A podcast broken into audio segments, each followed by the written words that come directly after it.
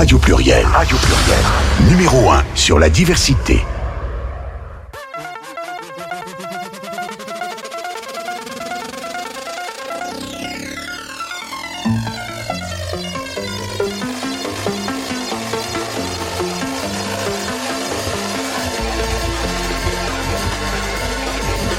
Léa pour France Culture sur Radio Pluriel 91.5.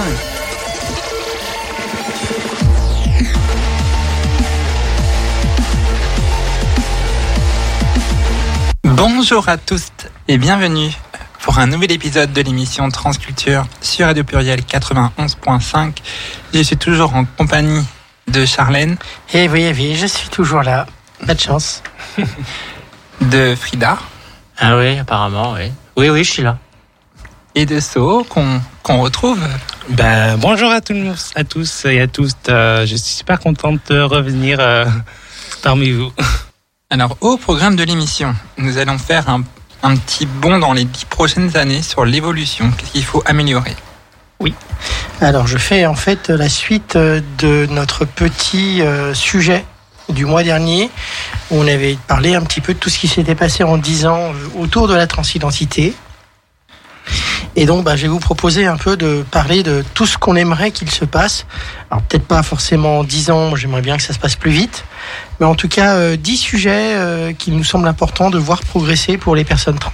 Nous aurons aussi la, la chronique drague et, euh, et puis parler des prochains événements. Et euh, notre rubrique Un personnage transgenre dans l'histoire.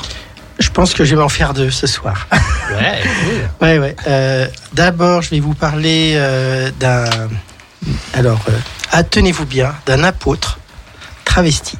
Ça existe. Ouh. Et il a été envoyé. Alors, c'est pas n'importe qui. Hein.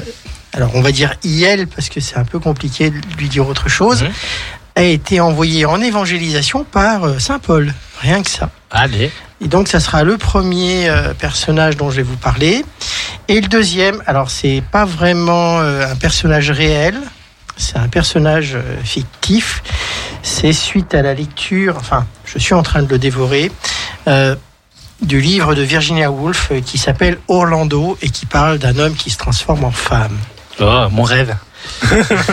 Oui, bah écoute, chérie, je suis pas libre, mais bon. voilà. En troisième point, on va faire un petit retour sur la Pride, sur les événements passés, euh, sur l'Ida OT aussi. Voilà, parler des, de ces deux événements déjà passés. T'as Les la Pride, toi? Toi aussi. Ah bah oui, Et, euh, pour pas le, la seule. et pour le sujet, pour le dernier point, visibilité des questions LGBT durant le mois des fiertés. Ah oui, on va parler de pinkwashing. Enfin, je sais que t'aimes pas ce terme, mais bon, on va un peu casser du monde, c'est bien. Ouais, On va se faire des amis. je pense. Juste avant les vacances, ça va être bien. Mais non, ça va bien se passer. Oui, oui, oui. Voilà, donc on va commencer par euh, le premier sujet, évolution euh, pour les dix prochaines années. Qu'est-ce qu'on doit améliorer? Pitié, sont pas les dix prochaines années. J'aimerais bien que ça se passe quand même plus vite que ça. Ah oui, ouais.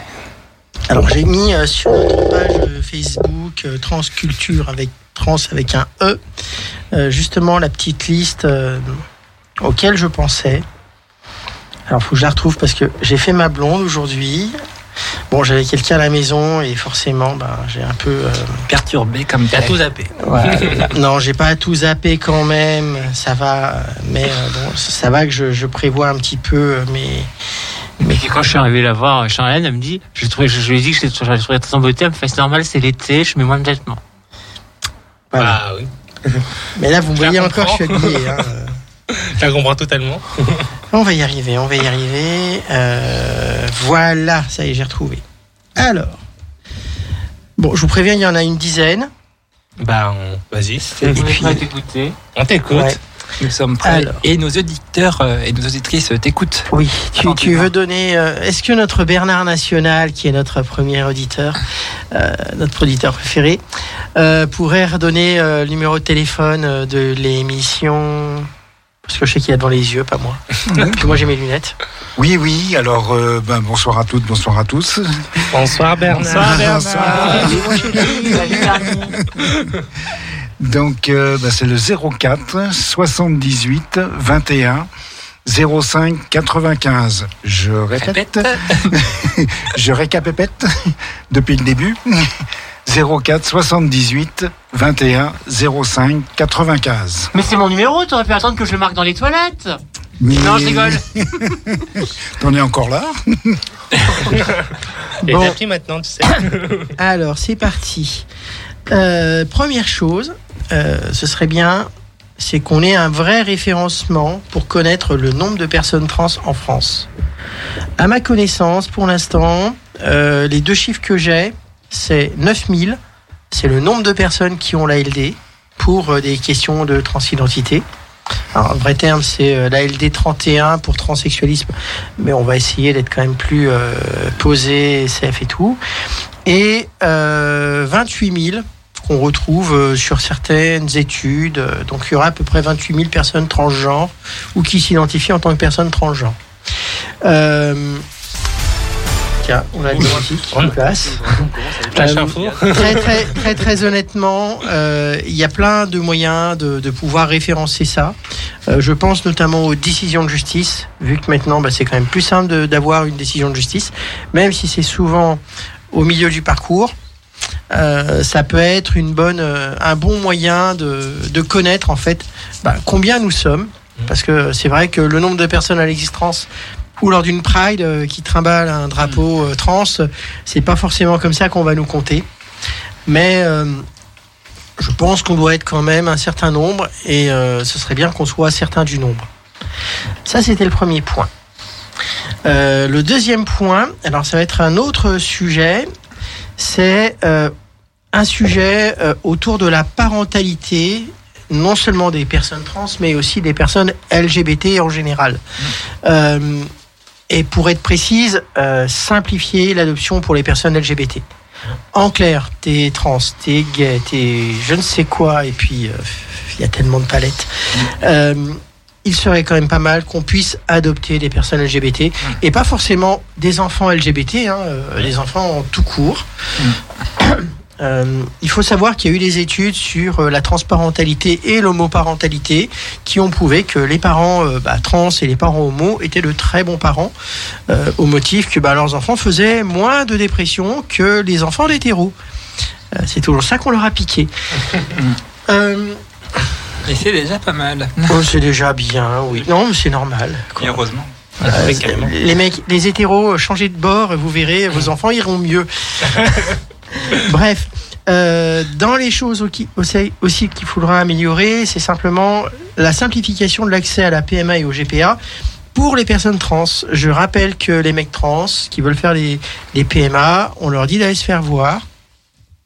Et euh, bah, c'est pas acceptable. Il faut que bah, quelque part euh, les mecs trans, enfin les mecs tout court, ont le droit d'être enceints et, euh, Et que qu'on en parle un peu plus. Hein, oui, non seulement qu'on en parle, que les démarches aussi pour reconnaître les enfants, c'est ce que je vais j'attaquais justement là-dessus, qu'on arrête, euh, qu'on fasse évoluer ce qu'on appelle la reconnaissance de paternité. Il faut savoir que seuls les hommes ont le droit de reconnaître leurs enfants, pas les femmes. Ah oui. Que une femme, euh, même si elle est mariée, paxée avec une autre femme qui a une enfant, elle va devoir l'adopter. Ce n'est pas quelque chose, à mon sens, d'acceptable. Et notamment, j'ai une très bonne amie, euh, ben, lesbienne, avec une autre nana cis, euh, qui souhaite avoir un enfant avec elle. Euh, ils font tout pour ça. hein. Enfin, bref. Et ben, elle ne peut pas, elle ne souhaite pas changer d'identité au niveau du tribunal de grande instance, parce que sinon, elle devrait adopter son enfant génétique. Donc, elle préfère rester un mec pour pouvoir ensuite reconnaître en tant que papa l'enfant qui sera génétiquement le sien. Si elle devient une femme, elle ne pourra plus le faire. Et enfin, et enfin, euh, il y a un vrai sujet autour de la préservation des fertilités pour les personnes LGBT, et notamment, euh, bah, typiquement, euh, Le casque la oui, euh, attends, il y a Frida qui se fait des bêtises, on rigole un peu. Euh, et euh, notamment, euh, typiquement, bah, que les personnes LGBT pensent à donner leurs gamètes, euh, leurs ovocytes, euh, leurs, enfin, leurs spermatozoïdes Mhm. et compagnie. Euh, pour les personnes qui ne peuvent pas, euh, je sais que pour les personnes trans, c'est la croix et la bannière et pour juste faire des conservations pour pouvoir le réutiliser. Il faut savoir que la première année, c'est gratuit et la deuxième année, enfin les autres années, c'est payant. Bon, vous allez me dire, c'est pas très cher, c'est 40 balles, mais quand même. Quand même. C'est symbolique, quoi. Oui. Mais euh, du coup, et puis on n'est pas aussi euh, nombreuses que ça. euh, ça va pas faire un. euh, Il y a d'autres trucs qui vont faire euh, des trous à la sécu, euh, notamment euh, le Viagra, quoi.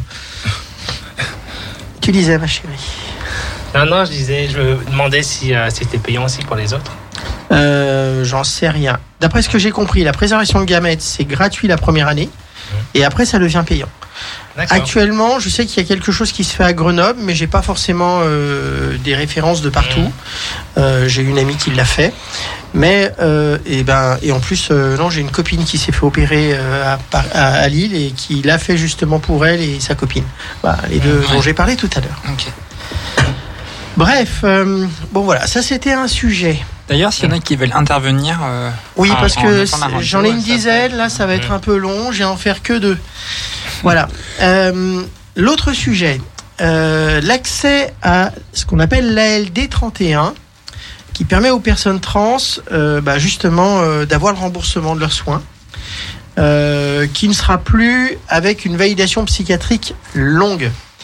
Actuellement, pour, avoir accès, pour avoir accès à l'ALD, il faut en moyenne compter entre 1 à 2 ans. Nous, on aimerait que ce soit réduit à 2 mois. Tu me regardes avec des gros yeux, Léa. Ouais, parce que moi, je me rappelle de quand j'ai fait ma demande d'ALD 31, euh, je suis passé par, euh, par mon médecin traitant, Mhm. où ensuite, euh, bah, j'ai eu un, un retour de la CPAM de Nantes pour, euh, qui me validait que du coup, j'avais la l'ALD Ouais, mais 31, c'était mais, ça, ça- c'était au bout de, de 3 mois. C'est-à-dire, tu avais, avais 3 mois de parcours ou euh, Non, non, c'était quand j'ai fait les démarches pour demander l'ALD 31. Alors, le Au fait de faire les démarches, ça va assez vite. Mais pour lancer les démarches, généralement, on nous demande souvent euh, bah, un minimum de, de psychiatrie, de, de, De suivi, euh. Ouais, de suivi psy. Et ça, à mon sens, bon, même si c'est en train de se nettoyer, avant de faire ton, ton suivi psy. bah, c'est pas dans tous les cas. Moi, je sais que j'ai dû attendre un an avant de l'avoir. Bah, Enfin, voilà, c'est un mais- des trucs. Bah, c'est pareil. Euh, que c'est, je crois que c'est pas, c'est, euh, non, c'est pas, c'est Rousseau qui disait, euh, selon l'endroit, on n'a pas les mêmes droits et les mêmes usages. Il serait bien que l'on puisse normaliser les choses et que bah, tout le monde ne soit pas, bah tiens, moi ça se passe comme ça et toi ça se passe différemment. Ouais, voilà. Mais en clair, que la LD puisse être accédée de manière plus simple pour les personnes trans, euh, pour au minimum qu'on puisse accéder à nos soins. Juste euh, ALD, ça veut dire quoi? Affection longue, longue durée. durée. D'accord. Voilà. Merci. Euh, alors, un sujet qui va faire un peu euh, trembler, je pense. Pour moi, il, il serait pas mal que durant la première période d'ALD, qui dure en moyenne 5 ans, je crois, la, la première ALD pour les personnes trans, c'est 5 ans. Ouais. Euh, les personnes euh, trans soient reconnues comme souffrant de ce qu'on appelle un handicap social. C'est-à-dire, c'est pas un vrai handicap, c'est-à-dire on n'est pas euh, en fauteuil roulant, sourd, euh, alors, je sais plus les bons termes politiquement corrects pour ceux qui n'ont pas la vue, mais euh, voilà. Mais il s'agit clairement d'un handicap social avec ce que ça implique par rapport au travail. Et il me semble que sur cette première période qui est compliquée pour les personnes trans parce qu'on est avec des, des Enfin, alors, je vais être très clair, ça dépend aussi si on fait la transition dans un sens ou dans un autre, Mhm. mais avec des passings qui sont pas forcément très très simples, avec des papiers qui sont pas forcément très très très clairs, euh, de pouvoir avoir, j'avais dit clairement, un avantage euh, par rapport à l'emploi notamment, c'est-à-dire que cet handicap social nous permette d'accéder à des postes pour les personnes qui ont euh, des handicaps, au moins pour cette période. Pour la période euh, de 50, vous Oui. voudrez que les personnes trans Ensuite, soient reconnues en tant que travailleurs euh, handicapé. handicapés. Ok. Ça serait un handicap social, donc ça leur permettrait aux employeurs de diminuer les charges et d'employer les personnes trans et d'éviter que bah, les personnes trans soient marginalisées et soient obligées, bah, alors pas forcément d'être TDS, mais euh, c'est souvent le cas malheureusement. Oui, c'est vrai que c'est compliqué pour les personnes trans de trouver un travail. Je sais qu'il y en a plein qui. Bah alors, c'est compliqué de trouver un travail, c'est encore plus compliqué de le garder. Mm. Voilà, petite euh, aparté. Donc ça, il y aurait quelque chose à faire pour permettre aux personnes trans justement bah, d'avoir euh, des, euh, des avantages par rapport à cette problématique sociale qui dure le temps du début de transition. Euh, un autre point, vous avez vu, j'ai- j'essaie d'aller vite parce qu'il y en a. euh, voilà. Vas-y, vas-y, hein. Euh, c'est la reconnaissance de la non-binarité en France, l'adoption du genre neutre. Ouais. Euh, et alors bien. ça, euh, c'est non seulement au niveau euh, de la... Ouais, bon, en clair, euh, il y a des personnes non binaires. Actuellement, on ne sait pas euh, comment les gérer en France. Ça a fait un scandale avec le IEL. Eh ben, il faut que cette reconnaissance de non-binarité soit faite, qu'il y ait une place pour les personnes non-binaires euh, dans la société française, Mm. comme c'est déjà le cas dans d'autres pays, et notamment l'Allemagne Ouais. Et en Belgique où ils ont supprimé le genre. aussi. Enfin, ils l'ont pas supprimé, mais euh, en tout cas, euh, on peut se revendiquer non-binaire. Euh, la France, une fois de plus, est en retard. Comme toujours. Oui, bah peut-être un moment avancé, hein, faut pas croire. Euh, la suite. Alors, euh, changement de genre en mairie, comme pour le prénom. Ouais. Actuellement, quand on est une personne trans, on peut demander en mairie le changement de notre prénom. Et pour ce qu'il s'agit de changer de genre, c'est-à-dire de sexe, on est encore obligé de passer par le tribunal de grande instance. Euh, en mairie, ça peut prendre deux, trois semaines.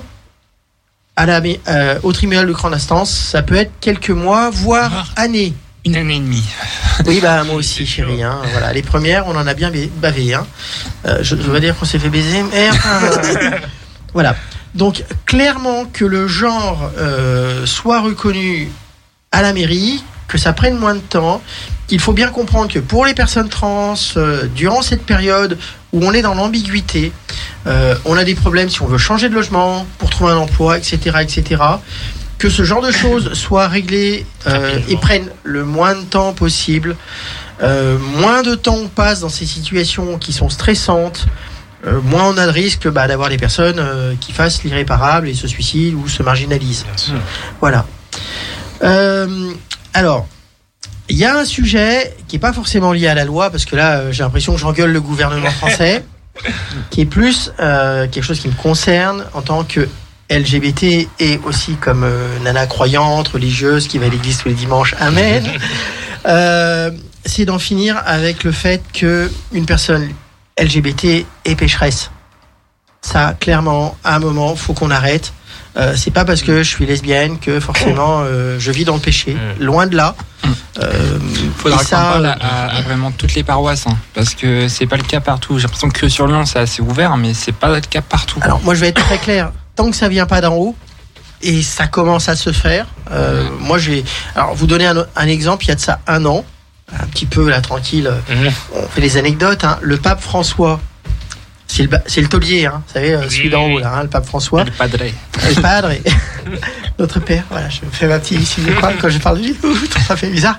Euh, il y a de ça un an, c'était pendant mon baptême, donc ça m'a marqué, hein, euh, a accueilli 50 personnes transgenres au Vatican. Ah, Mm. génial. Hein, badass. Et non seulement il les a accueillis, mais beaucoup d'entre elles étaient un peu marginalisées. Il a fait en sorte qu'ils puissent, enfin, qu'elles puissent, parce que je sais pas, euh, hein, euh, qu'elles puissent se faire vacciner. Et ils sont venus à deux reprises, une première fois et une seconde fois pour leur deuxième dose. Voilà l'image de l'Église que je veux. L'accueil des personnes marginalisées et euh, aussi des personnes trans, LGBT et autres. Bah, il que moi, c'est quelque François- chose qui me fait. Hein faut dire que le pape François, j'ai l'impression que c'est peut-être un des papes les plus ouverts d'esprit qu'on est peut-être. ah ben, plus il a clairement envoyé le ouais. message d'aller récupérer les brebis égarées. Et dans les brebis égarées, il y a les personnes LGBT, dont moi. Bah, heureusement. pas si égaré Après, que ça, je crois que dans les textes religieux, il n'y a pas marqué que c'était interdit ou que Non. Alors il y a ou- quelques trucs, mais si tu lis bien, euh, c'est vraiment. euh, c'est- de l'interprétation. Voilà, les gens, ils jouent avec les mots. hein. Euh, Il y a plein de sujets de ce côté-là. Bref, donc ça c'est un sujet qui est un peu à part, mais qui est important. Euh, un autre point, non mais pourquoi je pense points. que c'est sans doute un des points les plus importants C'est que une fois que on dira, enfin que l'Église et les autres religions, hein, il n'y a pas que l'Église catholique, même si c'est une grosse partie en France, euh, dira que bah, être LGBT ce n'est plus un péché, que c'est entre guillemets accepté. euh, ça sera c'est des difficile. enfants de Dieu. Voilà, ce sera difficile à tous les entre guillemets fachos de base de dire non mais vous êtes dans le péché, vous êtes des monstres, etc., etc. Euh, on leur coupe le pied sous l'herbe, ils ont plus d'arguments, c'est fini. Voilà. Euh, Mais de toute façon, même si on peut leur démontrer, il y aura toujours des gens qui vont. euh, Oui, il y aura toujours des cons, mais ça c'est normal, il en faut. Hein. Euh, Avant, quand j'étais juif, on disait il faut des goy, sinon personne n'achète au détail. Ok. S'il n'y a pas des cons, qu'est-ce qu'on fait? Bref, excusez-moi pour cette petite aparté un peu euh, raciste. Mais bon, j'aime bien les goy aussi. Bref, je suis devenu, voilà, pour dire. Autre sujet, raccourcir les parcours de transition et notamment l'accès aux chirurgies de réassignation, même si c'est pas le cas pour toutes les personnes trans. Actuellement, je crois qu'il y a une dizaine d'équipes, c'est ce que je disais euh, le mois dernier, qui font des opérations de réassignement. Il y a à peu près 500 personnes qui se font opérer par an. C'est pas assez. Bah, il y en a de plus en plus. hein, Parce que-. Oui, déjà il y en a de plus en plus, mais il faut savoir que euh, il y a à peu près en moyenne pour chacune de ces équipes 1 à 5 ans d'attente. Ce Bah n'est pas oui. acceptable. Ce n'est pas acceptable parce que durant ces périodes de transition, alors moi bon c'est fini parcours, euh, je suis totalement invisible maintenant même quand je suis à poil, c'est cool. Euh, mais durant cette période entre le moment où on commence notre transition, notre parcours, où on fait nos premiers Mhm. et le moment où on peut se balader en bikini sur la plage et que personne nous regarde de travers, on est fragile. Et plus cette période sera courte, moins il y aura des personnes bah, qui peuvent se faire agresser et j'en passe, c'est des meilleurs. Donc raccourcir les parcours de transition, ça va dans le sens de la sécurisation des personnes trans. Mm. Il faudrait euh, que le que l'État mette en place des plus de sensibilisation auprès des, professionnels de santé. Alors, pas que, oui, mais euh, c'est surtout aussi que, comme je le disais, il y a 10 équipes qui, font actuellement des vaginoplasties ou des phalloplasties. 10 équipes. Euh, sur les euh, et je vous dis il y a 500 personnes qui se font opérer par an. Il n'y a pas euh, 10 chirurgiens urologues en France. Hein, que je de mémoire, il y en a à peu près 1500. Euh, il faudrait que quand même euh, sur ces 1500, ben, qu'il y en ait, euh, je dirais, euh, peut-être pas le tiers, mais ne serait-ce que 10% qui soient capables de faire des vaginoplasties pour que ben, euh, typiquement une personne ne reste pas deux ou trois ans à attendre, qu'elle soit pas obligée d'aller à l'autre bout de la France ou en Thaïlande pour se faire opérer. Je vais te contredire. J'ai un, message de ma, de, de ma chère et tendre Waouh euh, qui me dit euh, qu'elle n'est pas d'accord parce que pour elle, c'est plus d'acceptation avec des corps différents. Aussi, c'est-à-dire quoi, le, le fait de pas se faire opérer? Voilà. Ben, Bah. qu'on, est en liberté de se faire opérer ou Oui. pas. Enfin, Alors, attends, je parle même pas de, de- du fait d'accepter ou de pas de se faire opérer. Euh, moi, je suis la première à dire si t'as pas envie, euh, je suis open, hein, au contraire. Euh, moi, j'accepte toutes les meufs. euh, Qu'est-ce qu'il y a au fond Je m'en fous quoi dans la culotte, c'est pas mon sujet.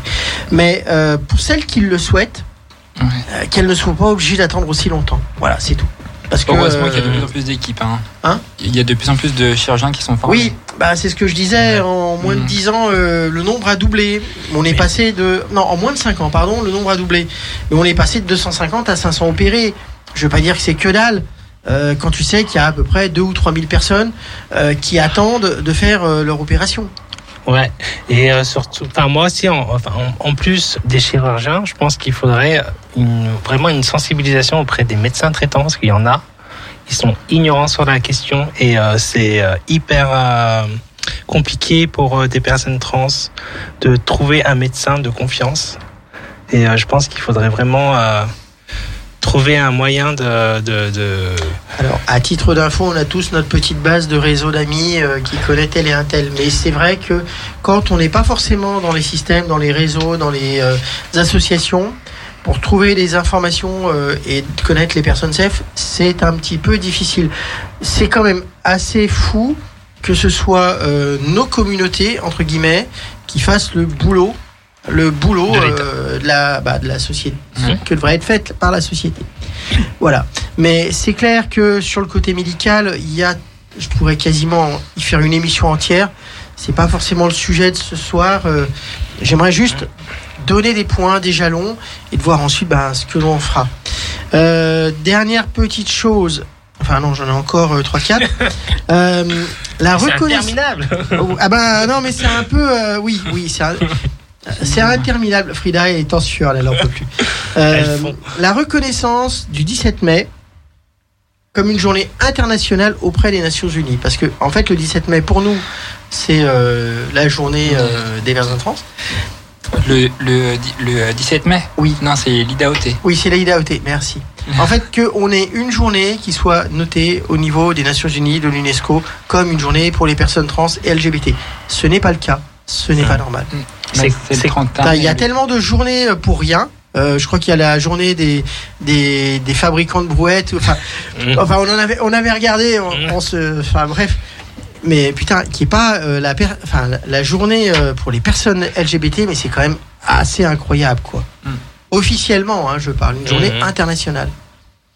Alors, dans les choses alors, que j'avais notées, mais a priori se font déjà, c'est euh, la simplification de l'accès euh, et de la modification des prénoms et des identités sur les diplômes déjà obtenus. Mais de ce que j'ai appris, il semble que ce soit déjà possible auprès d'un an- d'un centre national, ça se fait sur demande. Et donc, euh, eux peuvent vous fournir euh, le diplôme que vous avez passé de manière modifiée. Voilà. Donc, celle-là, on zappe vite. Et on passe à la suivante, qui fera un sacré paquet euh, de changements. C'est la suppression du premier chiffre du numéro d'INSEE identifiant le genre. C'est la carte vitale. Ouais, sur la carte vitale. Alors il faut savoir que ce truc-là, hein, euh, le numéro d'INSEE, a été créé dans les années 40, les années troubles de d'histoire. Qu'il n'y avait pas que le 1 ou le 2 à l'époque, il y avait aussi le 3 et 4 pour les personnes juives, le 5 et Non, 6, ah euh, ouais, si, si, si, le 5 et le 6 pour les homosexuels, etc. etc. Euh, donc ce, ce numéro qui est toujours présent, qui est un numéro de la honte, clairement, euh, ce serait bien qu'on puisse le remplacer. Alors, euh, je vais être très clair. Euh, ceux qui sont déjà avec un 1 ou 2, ben, on leur laisse ce 1 ou 2. S'ils le souhaitent, et puis c'est mon cas, je suis une femme, j'ai envie d'avoir un 2. Je m'identifie comme tel. Mais que ce soit quelque chose qui puisse être changé, et puis c'est faisable parce qu'il y a plein de personnes trans qui l'ont fait, qui puisse être changé sur simple demande, comme pour le reste, ou simple présentation une fois qu'on aura simplifié les euh, comment ça s'appelle les changements de genre euh, à la mairie, euh, et que ce numéro, ben, soit on l'enlève, soit on le remplace. Voilà. Donc euh, là, on commence déjà. à- J'arrive à la fin. Il m'en reste plus que deux. Ça va, vous n'êtes pas trop trop claqué parce que entre la chaleur et le reste. hein. Moi, je voulais juste rappeler s'il y, a- des audi- s'il y a des auditeurs qui nous écoutent et qui veulent le- nous appeler au 04 78 21 05 95. Oui. Je répète, au 04 78 21 05. Et le numéro complémentaire est le 95. N'hésitez pas. Voilà. Allez, il m'en reste deux et après je crois qu'on pourra faire une pause musicale parce que j'en peux plus. Euh, alors, c'est un sujet, je ne sais pas comment le régler, mais euh, il y a clairement une question à, à se poser sur la transidentité dans le sport. Pour moi, c'est un sujet euh, qui fait partie de l'acceptation des personnes trans ben, dans le reste de la société. Je ne sais pas comment le gérer. Parce que moi, étant sportive, c'est vrai que quand je fais du crossfit avec des nanas, elles me regardent un peu de travers, hein, parce qu'elles voient bien que D'ailleurs, là, physique. euh, sur le sport, je peux t'en parler un petit peu. Parce Oui. que il y a euh, Raphaël de la commission trans, non-binaire et intersexe euh, du centre LGBT, avec qui je suis, de Lyon, oui, euh, qui, euh, lui, est, euh, a fait beaucoup pour l'inclusivité des personnes trans dans le milieu du sport à Lyon. Ça, par exemple, il y a les débuteuses sur, Oui, sur Lyon, il y a au niveau association. Et, euh, et bientôt, il y a les Eurogames euh, à Lyon. trop fort, ça va faire trop de bruit. C'est un pense. peu, Désolé, c'est un peu comme euh, les, euh, les euh, Gay Games qui est arrivé il y a, il y a à Paris il y a quelques années. Et pareil, là, il va y avoir du coup les, euh, les Eurogames. Bah, ça fait partie des questions. Pour l'instant, moi, en je pas de 2024. sujet, mais à la limite, on pourra peut-être l'inviter pour en parler euh, de façon plus, Ah, ça serait bien. plus sereine. Et euh, allez, on arrive. Il me reste deux points. Petite précision, c'était en, c'est en 2024 les Eurogames sur Lyon. Ah, bon, bah, Ah j'ai ouais encore le temps de monter mon niveau. Trop bien. Euh, allez, il reste trois, euh, deux petits sujets. Bon, alors criez pas ACAB tout de suite, s'il vous plaît. Ah, Euh, J'y arriverai pas. Euh, la création d'une cellule d'écoute spécialisée pour, dans les commissariats pour les agressions LGBT-phobes. De la même manière que euh, dans les commissariats, il y a des cellules propres aux personnes qui sont violées ou agressées sexuellement, il serait pas mal qu'il y ait aussi une cellule pour les personnes qui sont- subissent des agressions transphobes. LGBT-phobes et euh, tout phobe euh, qu'on veut. Euh, ça fait partie des choses à mettre en place. Ça permettra sans doute aussi aux personnes LGBT qui se font agresser de ne pas avoir peur d'aller dans un commissariat, déposer plainte. Parce que malheureusement, c'est souvent ce qui se passe. Ouais, je pense que Flag pourrait, pourrait s'y mettre. hein. Bah, ça fait partie des sujets. Hein. Je suis Mm. pas là pour dire que, mais en tout cas, c'est un dernier, c'est un sujet. Et euh, le dernier sujet, euh, c'est la question. Alors, parce que je la vois apparaître depuis pas mal de temps dans les médias, des enfants transgenres. Il y a beaucoup de choses qui sont en train de s'écrire, euh, comme quoi. euh, ben, il faut euh, que les enfants trans, euh, quand ils sont trop jeunes, ils peuvent pas réfléchir, ils peuvent pas savoir, machin, euh, ce qui est une connerie monumentale. Euh, il faut pouvoir, ben, quand on est trans, accepter. Enfin, ben, c'est un vrai sujet. C'est un vrai sujet. Et euh, moi-même, honnêtement, j'étais pas très clair sur ce sujet-là, jusqu'à euh, ben, une homélie de mon curé, je vous jure, euh, qui racontait que c'était à 8 ans que lui avait trouvé la foi, la vocation. Donc je me suis dit dans ma tête, si un curé est capable de savoir qui va être curé dès l'âge de 8 ans, pourquoi une personne trans pourrait pas savoir son identité? Surtout qu'on qu'on ressent en fait Oui, des, euh, des jeunes en fait. Bah, jeune. c'est ça, c'est ça. On sait très bien qu'il y a un bug. Enfin, euh, bon, passons. Euh, donc voilà, on y est arrivé. ça va Bernard, tu tiens Moi, j'en peux plus là. hein. J'ai soif, j'ai chaud. euh, Bernard? Oui. Alors, Alors, euh, Elle finit après. on a du dépêche mode. dépend. Ah, t'as fini ou pas là? Oui. Ah. Ah, ouais, c'est dingue. Hein, qu'il y a été encore deux heures. hein. J'aurais pu. hein, je pense que j'aurais pu. Mais en tout cas, euh, alors ça vous a paru long. Euh, J'aimerais que ça ne nous paraisse pas long et que ce genre de choses soit réglé. Alors Mm. je vais pas demander, je vais pas appeler euh, Macron. euh, je suis pas une étudiante qui, interpelle. Mais bordel, euh, tout ce que je viens de citer là, c'est pas des choses hyper compliquées. Ça va Ouais. pas changer la face du Non, monde. mais ça va que- clairement simplifier notre vie en tant que personne trans. Ouais. Voilà. Personne- Et donc, je vous propose d'attaquer du Dépêche Mode. Voilà, on va y arriver. Euh, Behind the Wheel. Euh, Behind the wheel. ouais, Dépêche Mode.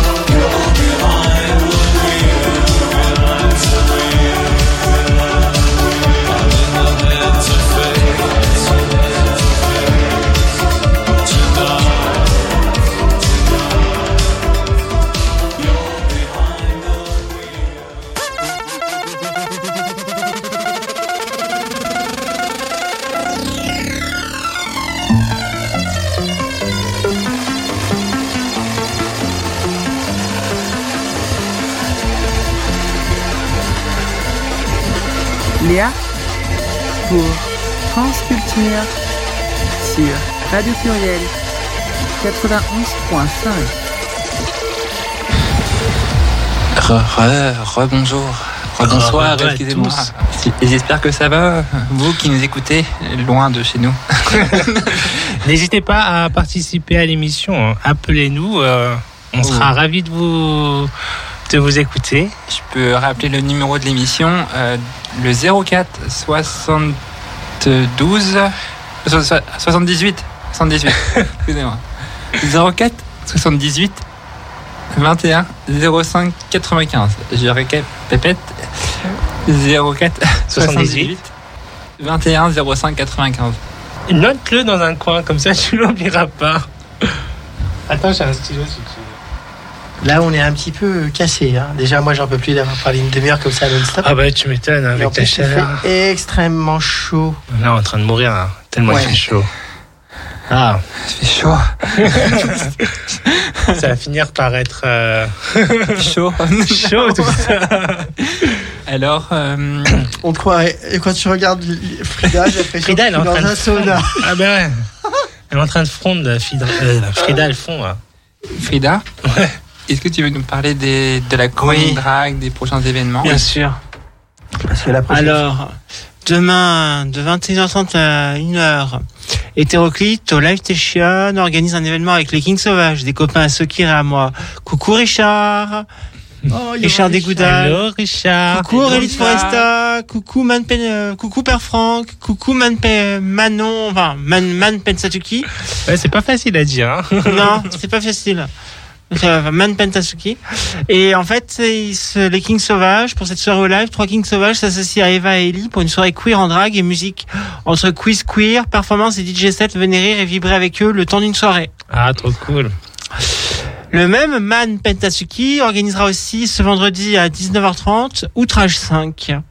C'est-à-dire un événement annuel qu'il organise euh, au Pôle Pixel à Villeurbanne. C'est-à-dire drag king, masculinité féministe, genre déconstruit hybridité prophétique.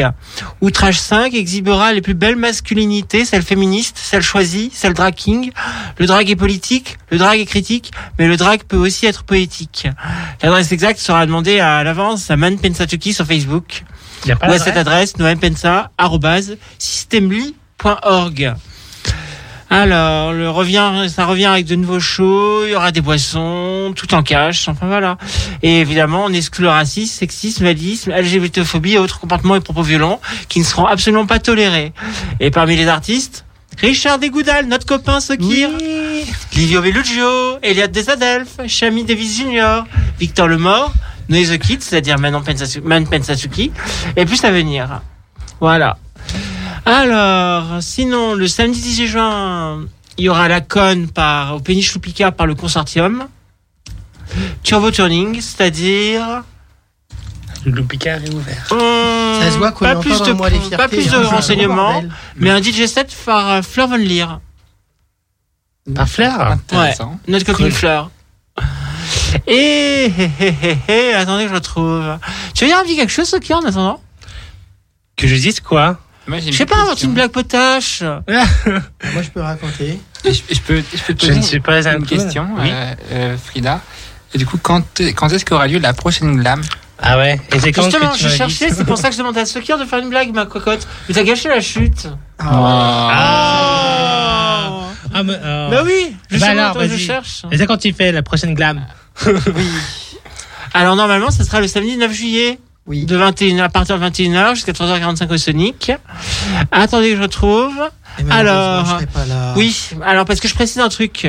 Facebook ces derniers temps nous charge des noises à Maxime et moi et on peut pas publier l'événement sur Facebook. Et à chaque chaque fois qu'on essaye de publier l'événement, on est systématiquement bloqué pendant 24 heures. On se demande bien pourquoi.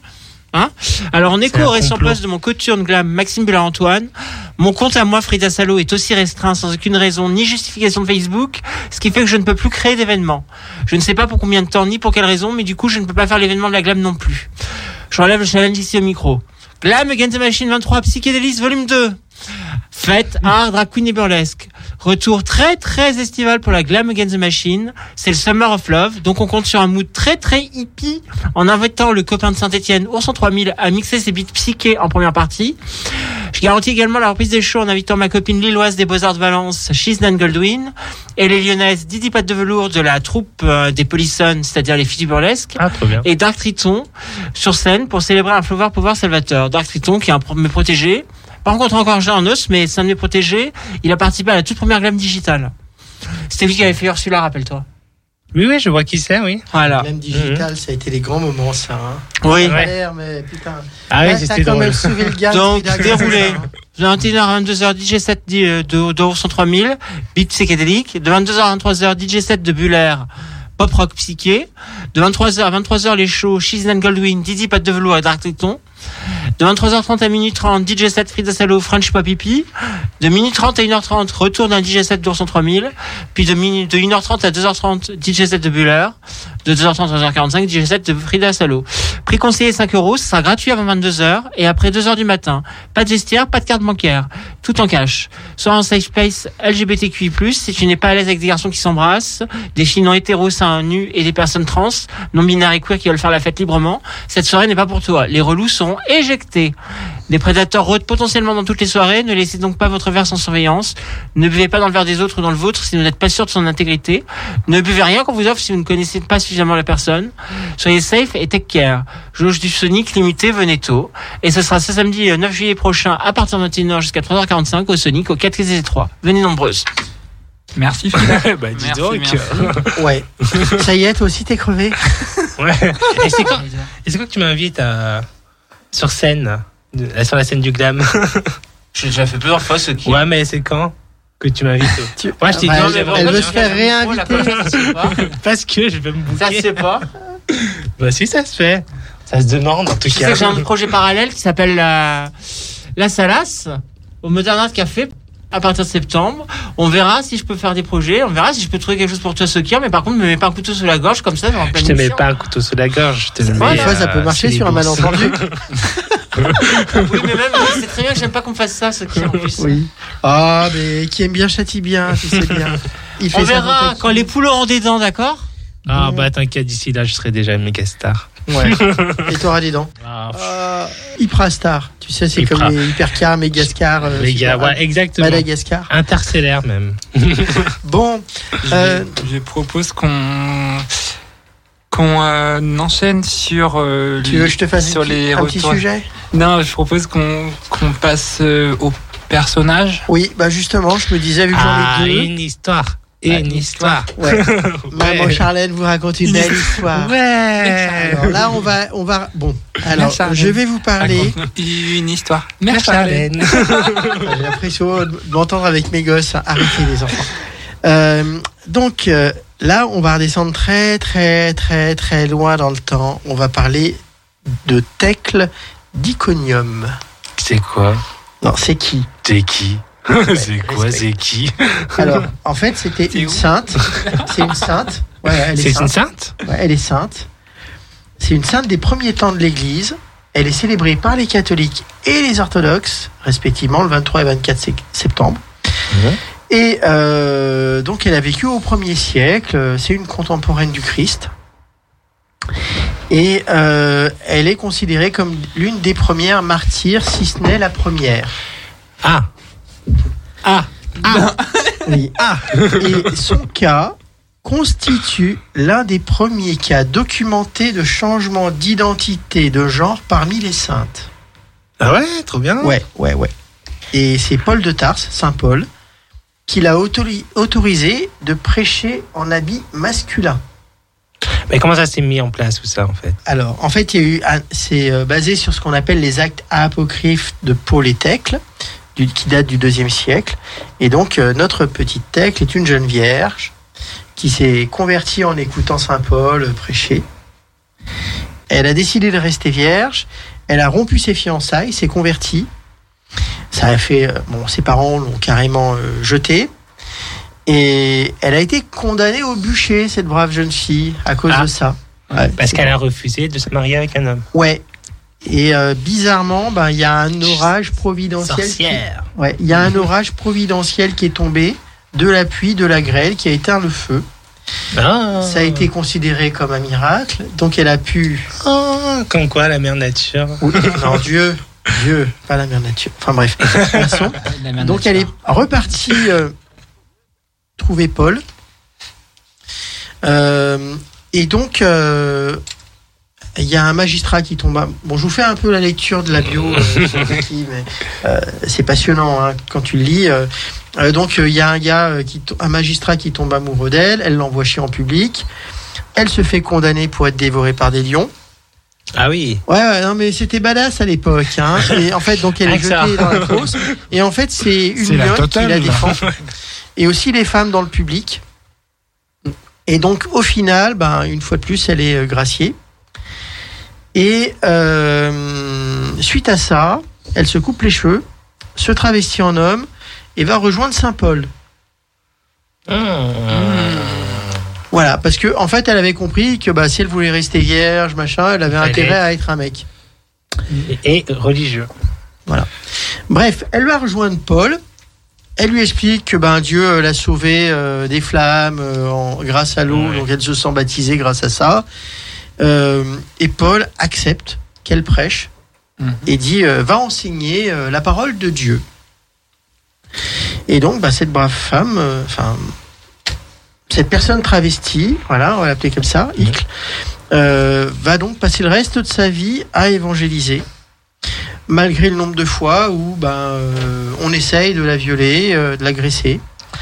Mais le fait qu'elle porte des habits, qu'elle vit en ascèse, chaste, et qu'elle veut préserver euh, sa, son, sa, sa virginité, Ça chatte. ah, tout de suite. C'est quelque ce part que devenu.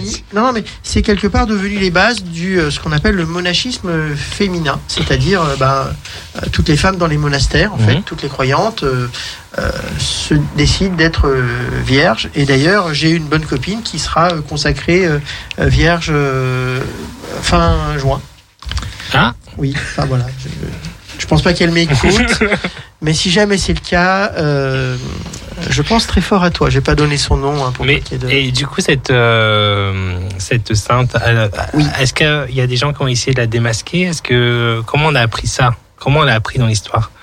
Bah, il y a eu en fait les, c'est ce qu'on appelle des actes apocryphes, c'est-à-dire il y a eu des écrits durant la période de l'Évangile qui parlaient des saints et des autres, et donc il y a ce qu'on appelle les actes de Paul et Thècle euh, qui retracent justement la vie de, ce- de cette sainte.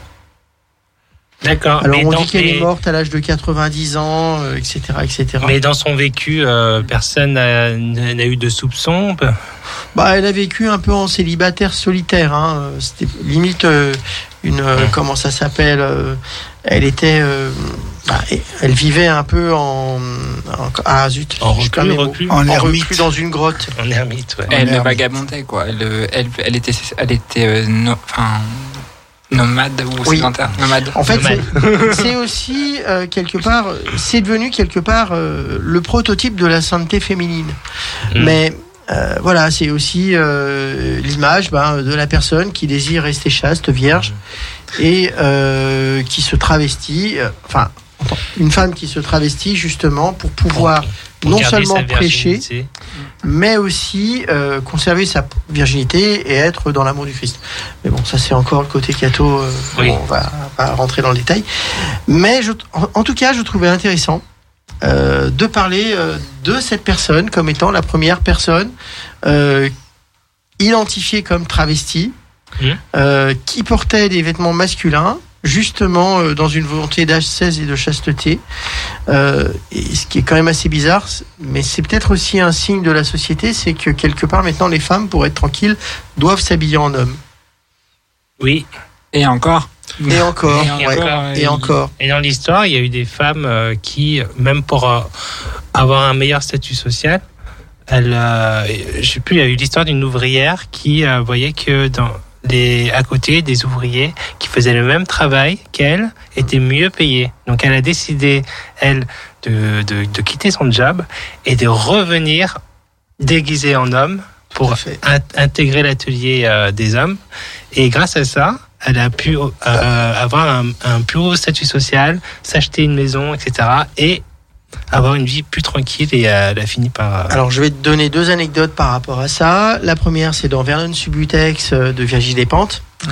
où euh, une des personnes, un des personnages qui était avant euh, travailleuse du sexe, euh, qui faisait des pornos, transitionne, devient un mec et obtient un statut social, alors que sa copine, qui est restée une pornostar, elle galère comme une merde. Première chose. Deuxième anecdote perso. Euh, quand j'ai fait mon coming out dans une entreprise, euh, je vais pas citer, mais une grosse boîte, euh, j'ai un de mes responsables qui m'a fait Ah bah c'est cool, on va pouvoir te payer moins. Sympa. Voilà.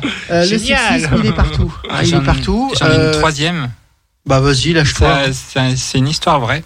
Euh, euh, où c'est deux femmes, où une a, a dû se faire passer pour un, pour un garçon, euh, Elisa et euh, Marcella, pour les Oui, il y a un très beau film. Sur Netflix, je l'ai vu, c'est pour ça.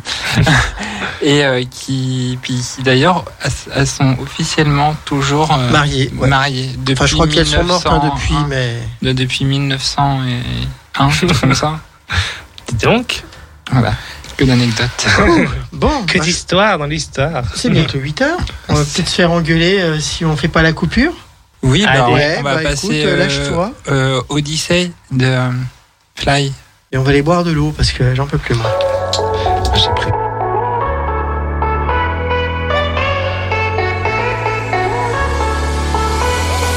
Baby, I love when you fly with me Cause you're the only one that sets me free Baby, I just wanna let you know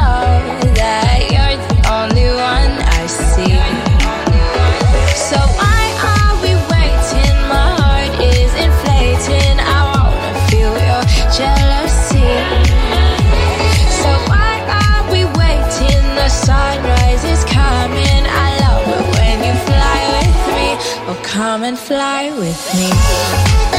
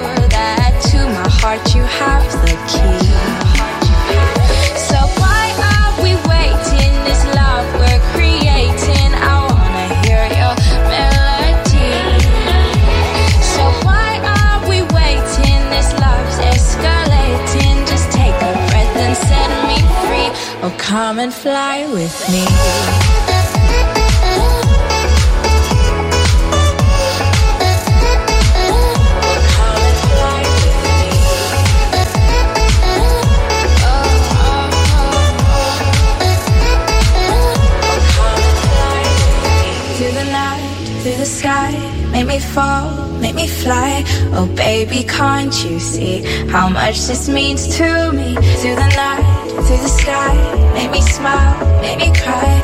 Let's leave this gravity, just come and fly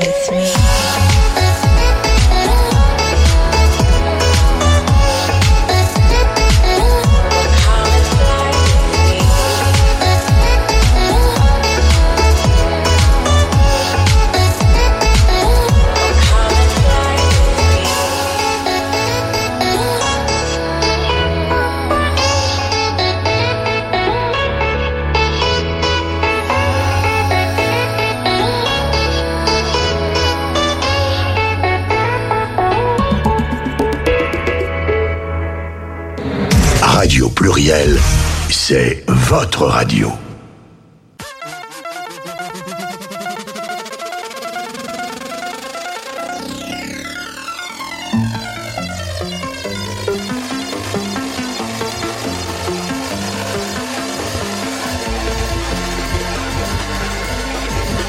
Léa pour France Culture sur Radio Pluriel 91.5. retour. Il est Eh oui. 20h et pas pour vous jouer un, un mauvais tour. Dédicace Pokémon Non. Euh, euh, non. Moi, j'adore les Pokémon, surtout Ouais. les Pokéballs.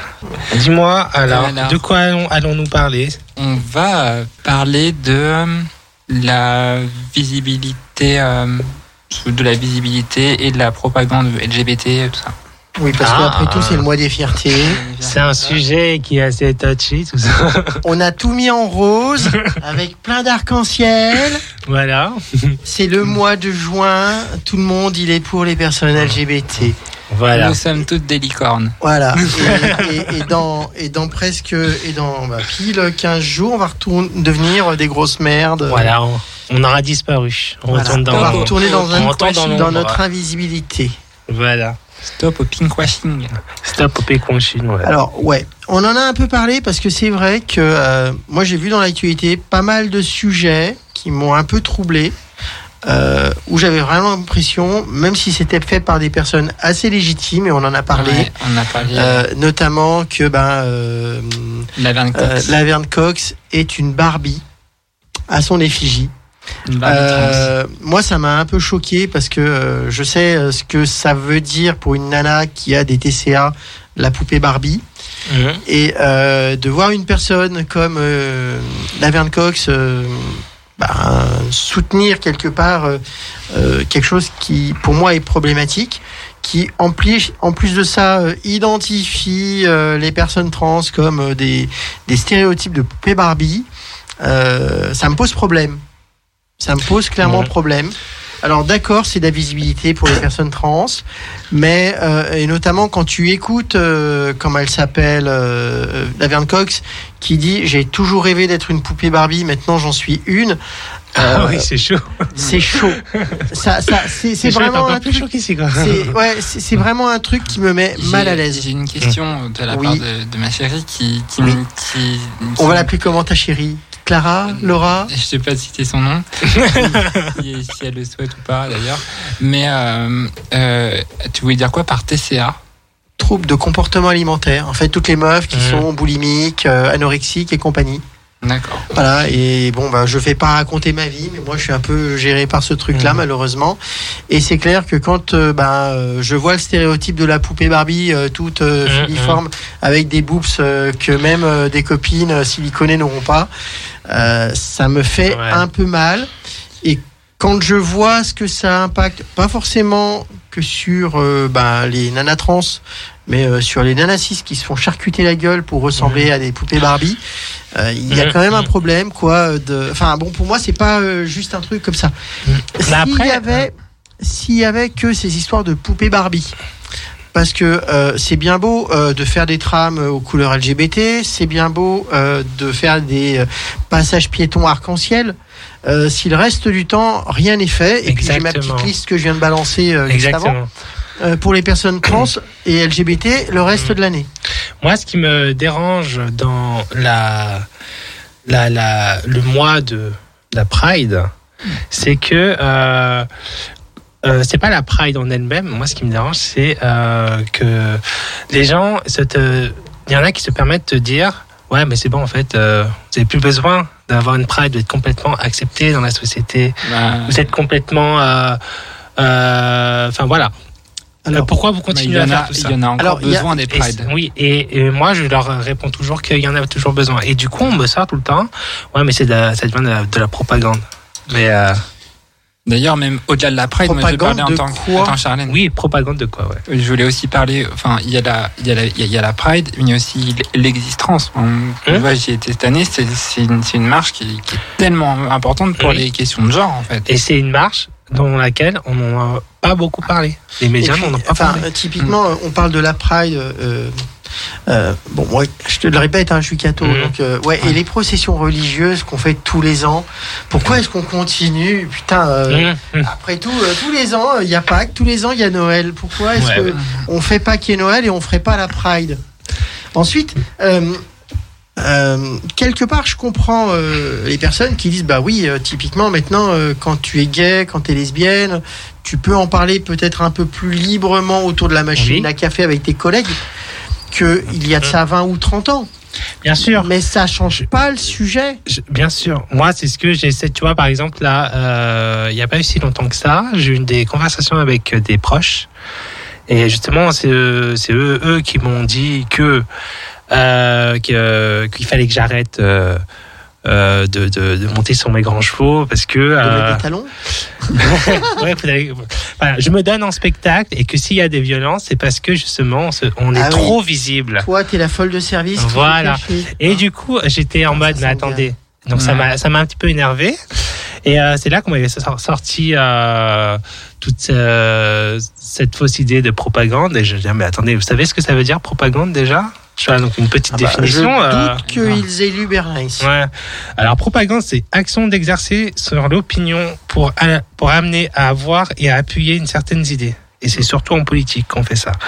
Et, euh, enfin, Pas exactement. Alors moi qui ai lu quand même euh, la référence de, du livre sur la propagande qui a été écrit par Bene- Bernheim dans Mhm. les années 30, euh, c'est pas que à des fins politiques, c'est aussi à des fins commerciales. oui, Hein, oui, bien notamment dire aux enfants Mais- qu'il faut qu'ils mangent des céréales alors que c'est quelque chose qui est Bien totalement sûr. contre-productif. mais ça, enfin, c'est, c'est, c'est, euh, c'est pour appuyer une idée en tout cas, ça c'est sûr. Et, euh, et euh, d'où vient cette idée de propagande? C'est euh, euh, cette légende urbaine euh, que les méchants homosexuels vont, vont, trouver des, des ils vont comploter en secret pour trouver des stratagèmes pour, convertir l'hétéro. Oui, alors si ça, ça marchait, moi je vais être un peu, euh, tu vois, euh, quand je vois euh, dans ma paroisse, ils nous disent qu'il faut évangéliser, machin, euh, et eux ils y vont, hein, allez, il faut Ah évangéliser, Ah ouais, ouais, ouais. aller en mission, machin, que je sache, il y a de moins en moins de cathos. Oui, oui, complètement. Euh, J'ai jamais vu euh, d'homosexuels dire, allez, on va évangéliser, on va aller dans les écoles pour, euh, Non, pour dire aux petits enfants, euh, devenez gays, devenez ouais, ouais. LGBT. Par contre, il y a, y certains, il y a, il y a certaines personnes hétéro évangélistes qui se permettent de dire et aux, aux, aux homos certaines réflexions euh, homophobes et, Oui. euh, alors ça, c'est et, et clairement qui les qui les, qui les exclut. Je pense Oui. à Trump, je pense à Bolsonaro. Oui, alors voilà. je vais même pas parler des thérapies de conversion. Heureusement, Hmm. enfin même si c'est Non, mais là, je parlais acté pas de thérapie de conversion. Mais je te, quelque je te- part, je te- c'est ça, Je te hein. parle de Mm. punition pour, Oui, oui. euh, de la part de, de ces gros connards. Mon Dieu, mon Dieu. Euh, Mais c'est le bon mot, c'est le bon mot. mais, euh, la, la vraie question, euh, je crois pas que en passant des films LGBT, euh, ça permettra, enfin, ça va convertir tous les gens. Bah parce que oui, depuis le temps qu'on passe des films hétéros à la télé, euh, je crois pas Mm. que on, est, on C'est soit une- tous oui, hétéros.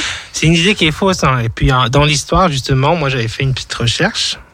Euh, j'avais vu que euh, donc euh, pendant la Déclaration des droits de l'homme, l'homosexualité a été dé- décriminalisée, mais les discriminations et euh, les violences anti-LGBT, elles, ne sont toujours pas condamnées. Et il fallait attendre 200 ans jusqu'en 1985 pour que une loi contre les discriminations envers l'orientation sexuelle soit introduite. Et c'est 20 ans après, en 2004, que les insultes homophobes euh, sont euh, condamnées. Et en 2015, si je me rappelle bien, les insultes transphobes. Oui. Mais, enfin, j'en ai parlé le mois dernier. Mais euh, ce que je veux dire par là, euh, euh, jusqu'à très peu de temps, euh, un homme qui se trimballait en jupe pouvait être jeté en prison. Oui. Voilà, Et, euh, on est en- Les femmes devaient demander une autorisation pour porter un pantalon et les hommes, euh, des hommes qui se travestissaient étaient considérés comme euh, euh, troubles de la de la loi- public. de l'ordre public. ouais. Tout à fait. Alors que depuis, euh, alors que à l'époque de Louis XIV, tout ça, Hmm. ils, se, ils se féminisent beaucoup. Ils se- Exactement. ils se- Louis XIV, c'est la plus grande, c'est la première drag queen de France. hein. Mais euh, pour ça. en revenir un petit peu euh, sur la Pride et la visibilité, euh, je pense que c'est nécessaire.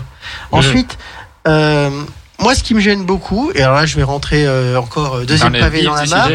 Hein euh, c'est que de plus en plus, et en particulier à Lyon, euh, on se retrouve avec des prides qui divisent. Oui. Et ça, euh, c'est un sujet euh, qui est apparu bah, depuis l'année dernière avec euh, les cortèges en non-mixité. Euh, Ce qui cette année, Ce qui n'a pas de sens, puisque finalement, quand tu as, quand t'as entre 15 à, à 20 000 personnes qui, oui, qui ça marchent, sert à rien ça sert à à se Tout faire une monde- tout le monde est posture, rassemblé, hein. oui, Voilà. Mais posture typiquement, ça envoie un quoi. message et au résultat que ben il y a eu une sorte de contre-marche des fiertés, euh, la rue de Oui, l'amour, euh, machin, entendu, qui a été mis en place pour les personnes qui ne se sentaient pas à l'aise avec le fait d'être vues comme des agresseurs potentiels par ces personnes qui mettent en place des cortèges non mixtes. Oui. Euh, moi personnellement, euh, je rêve un jour de pouvoir aller avec mes gosses à la marche des fiertés.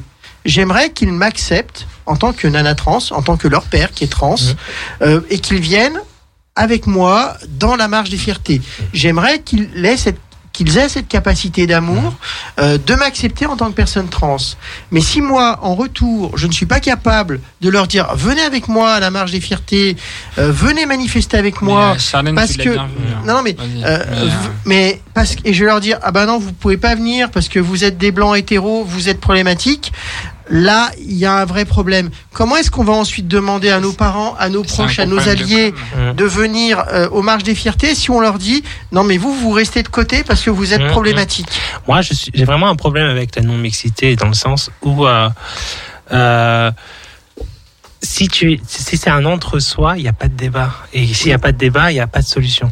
Donc forcément, euh, on n'évolue pas. Et rester un entre-soi, c'est quelque chose qui peut. c'est sectaire j'emploie être- ce mot ça assez peut être- violent hein, ça mais- peut être. euh, euh, ça peut Alors- aller à des déviances, à des, Ah. des effets. Alors, je vais continuer. Moi, je crache pas sur la non-mixité. Je dis pas qu'il n'en faut pas. Je dis juste que pour défiler, quand on converge, parce que quelque part, Mhm. euh, il y a une volonté de converger, de montrer qu'on est unis. Euh, mettre en place des non-mixités, c'est clairement quelque chose qui envoie un très mauvais signal et il faut pas l'oublier. Les, les, les fachos et les autres, ils nous regardent, ils sont morts de rire. Ils Ah sont oui, bien morts sûr. de rire quand ils voient qu'on est en train de se diviser.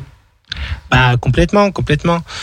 Et euh, surtout, ils utilisent après ça pour euh, Oui. nous dire hey, regardez, vous, vous êtes en train de faire ça, alors que. Voilà, quelque part, enfin, là je vais être très chaud, hein, je, je crois que ensuite je pourrais plus sortir, mais euh, ces personnes qui mettent en place et qui prônent la nomicité dans les marches, ils font le jeu du fa- des fachos. Voilà.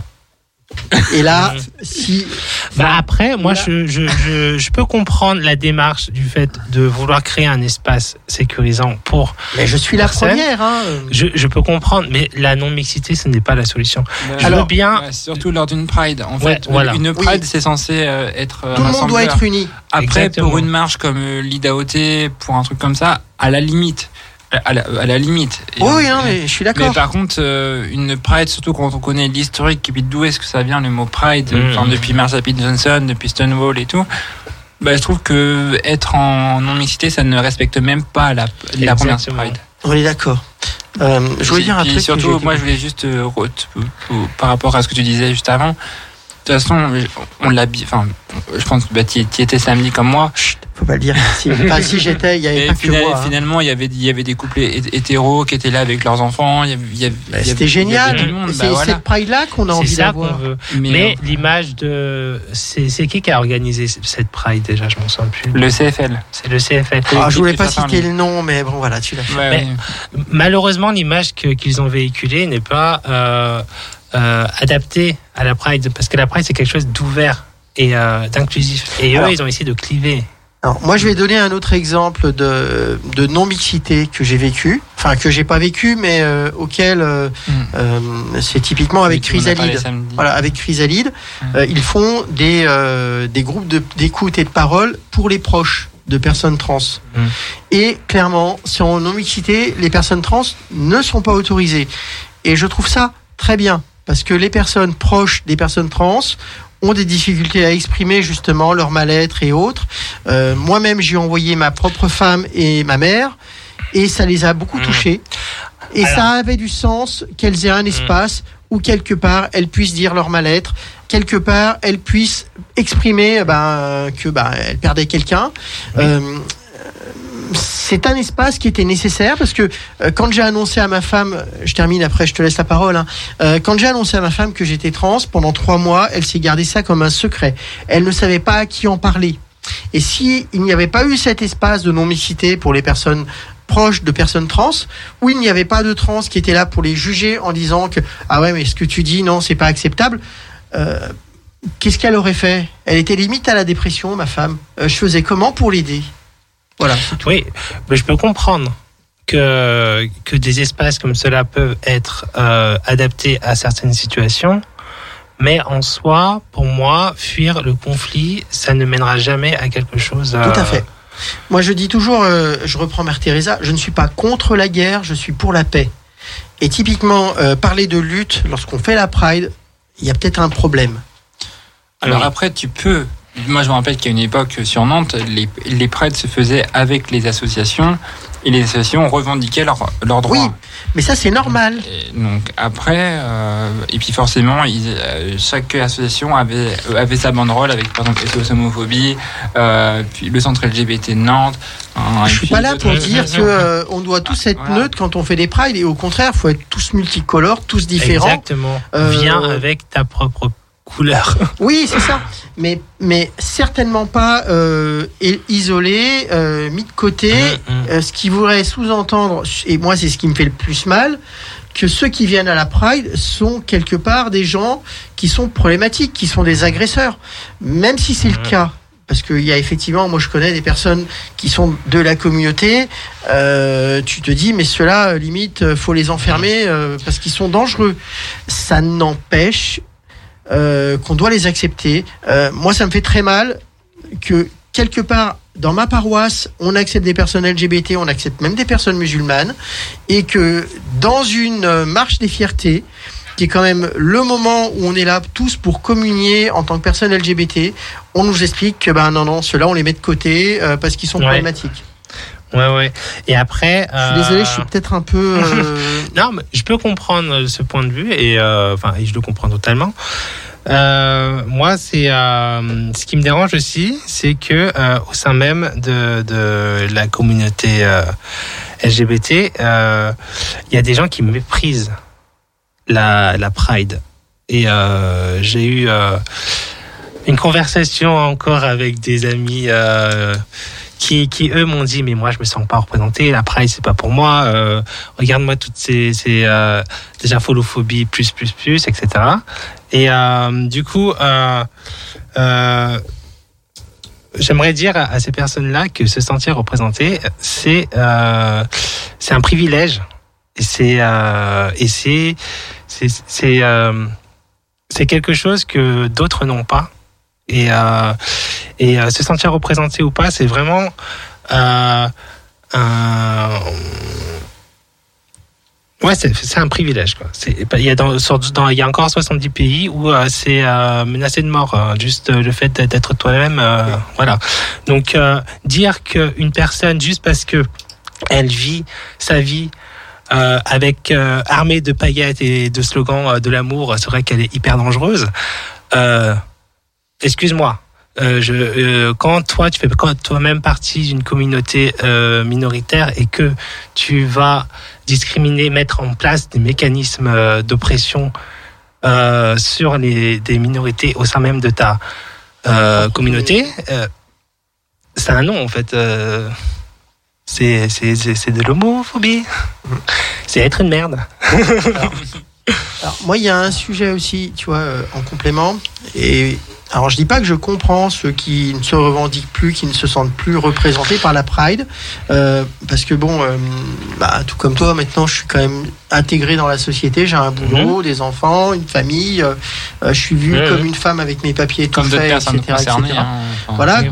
Et donc, quelque part, euh, je peux avoir envie à un moment d'être totalement invisible et de pas avoir envie Oui, de porter oui, dans oui. une société qui est quand Bien même sûr. très normalisante euh, un, un étendage, un drapeau, pour pas dire ma croix.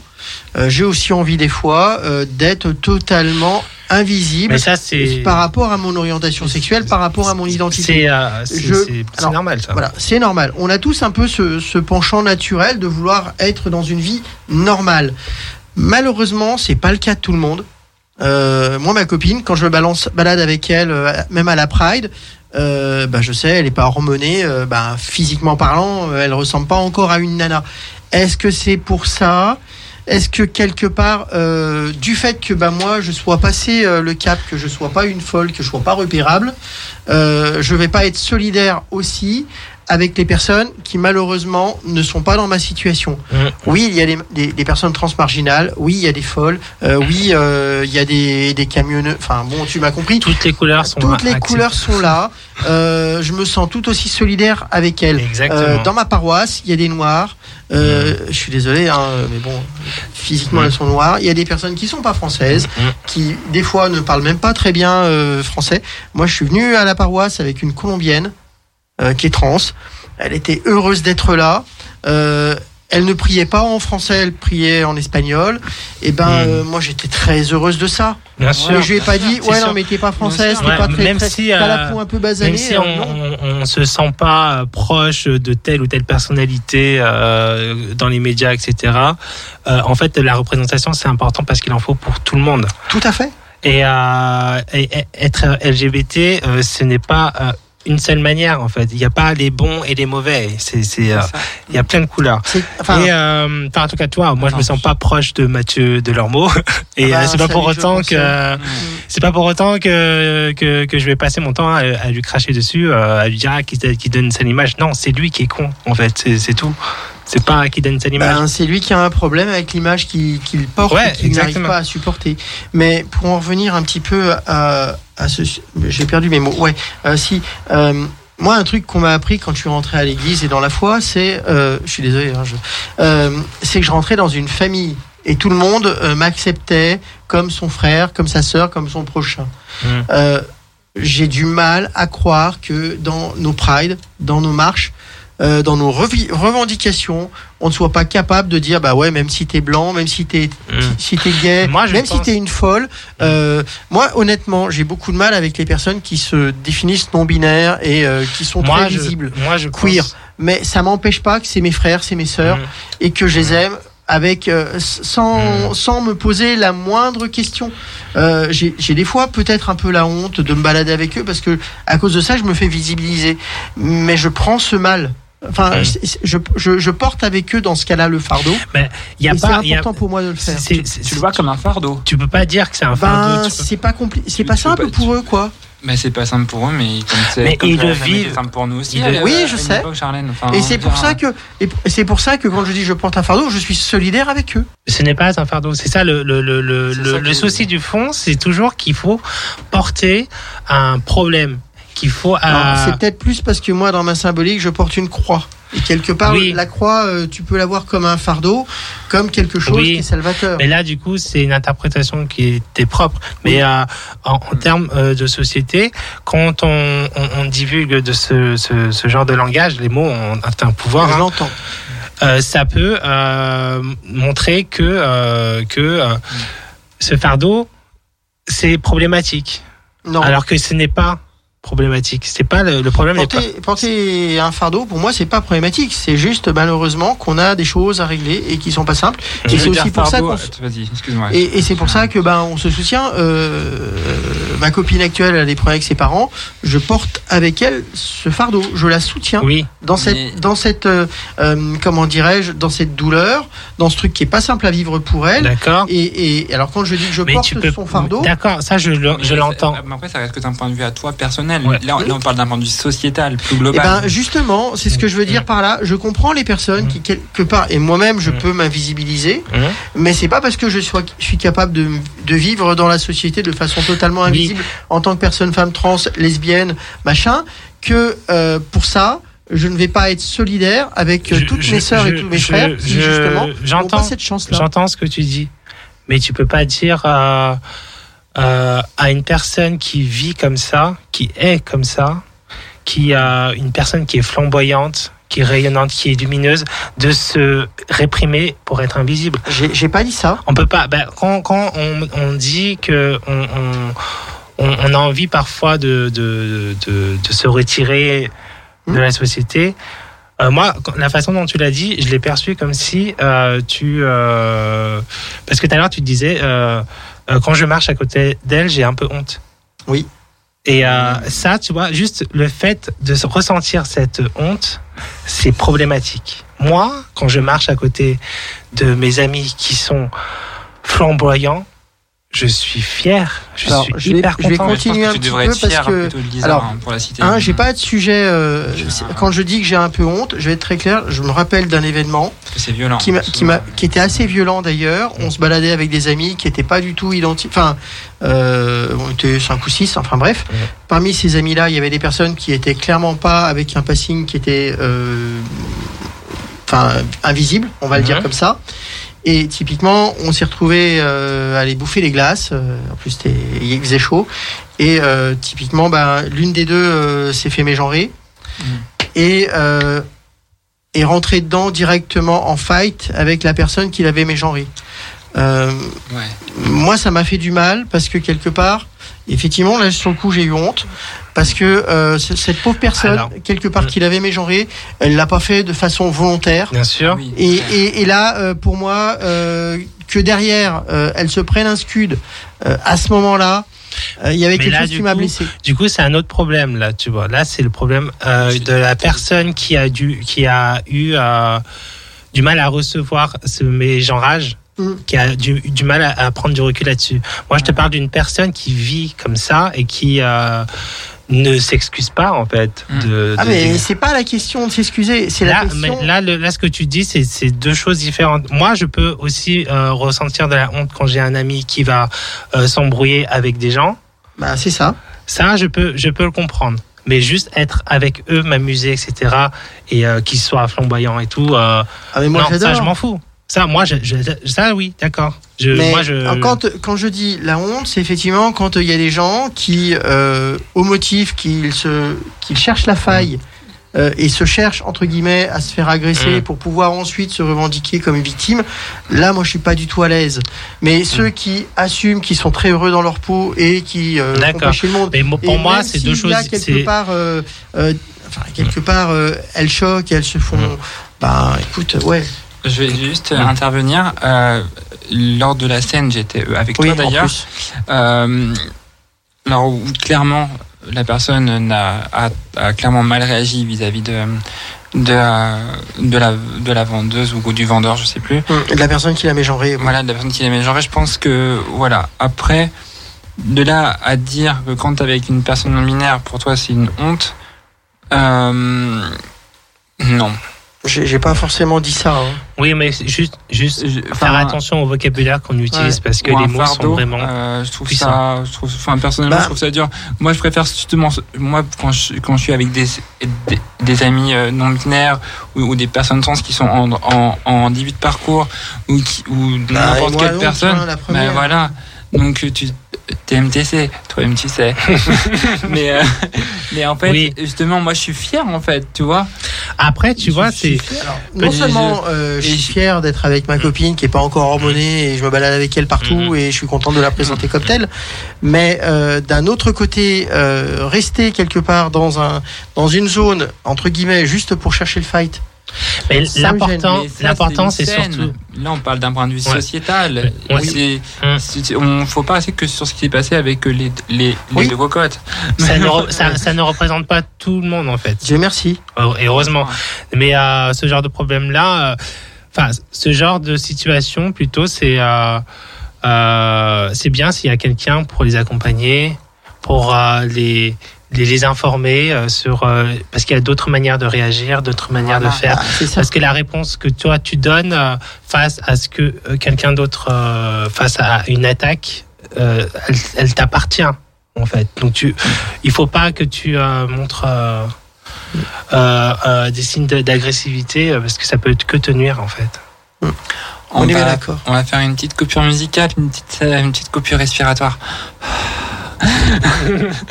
Alors, on va mettre euh, Prima Donna. Hey, Mr. DJ, put a record on. I wanna dance with my baby.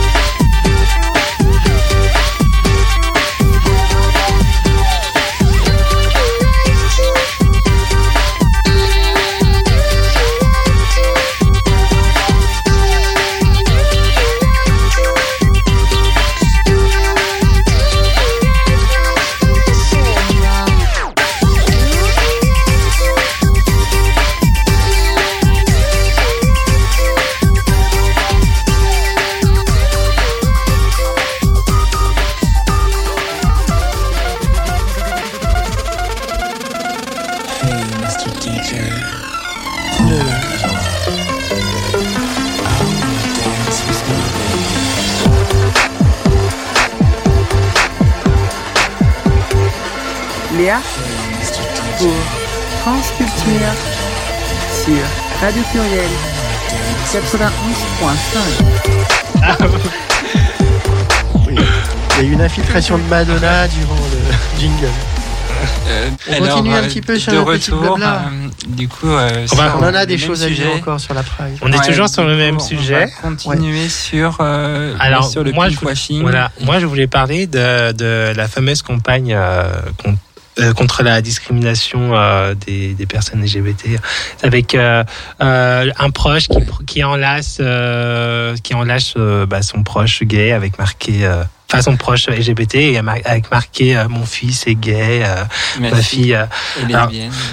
Ma petite fille est ouais. trans parce que j'avais mon ex qui avait qui, qui était qui a été pris- qu'elle voulait absolument que je la prenne en photo juste à côté. Ouais. Et en fait, ce qui me pose problème dans cette euh, dans dans, ces, dans cette campagne, c'est que déjà euh, ça a été recyclé, hein, parce que ça, c'est une campagne. Ces photos-là datent de l'année dernière. Oui, c'est ça. Et euh, d'une autre part, ce qui Bon, me remarque, c'est bien de recycler. Hein. Après tout, on fait aussi des campagnes pour l'écologie.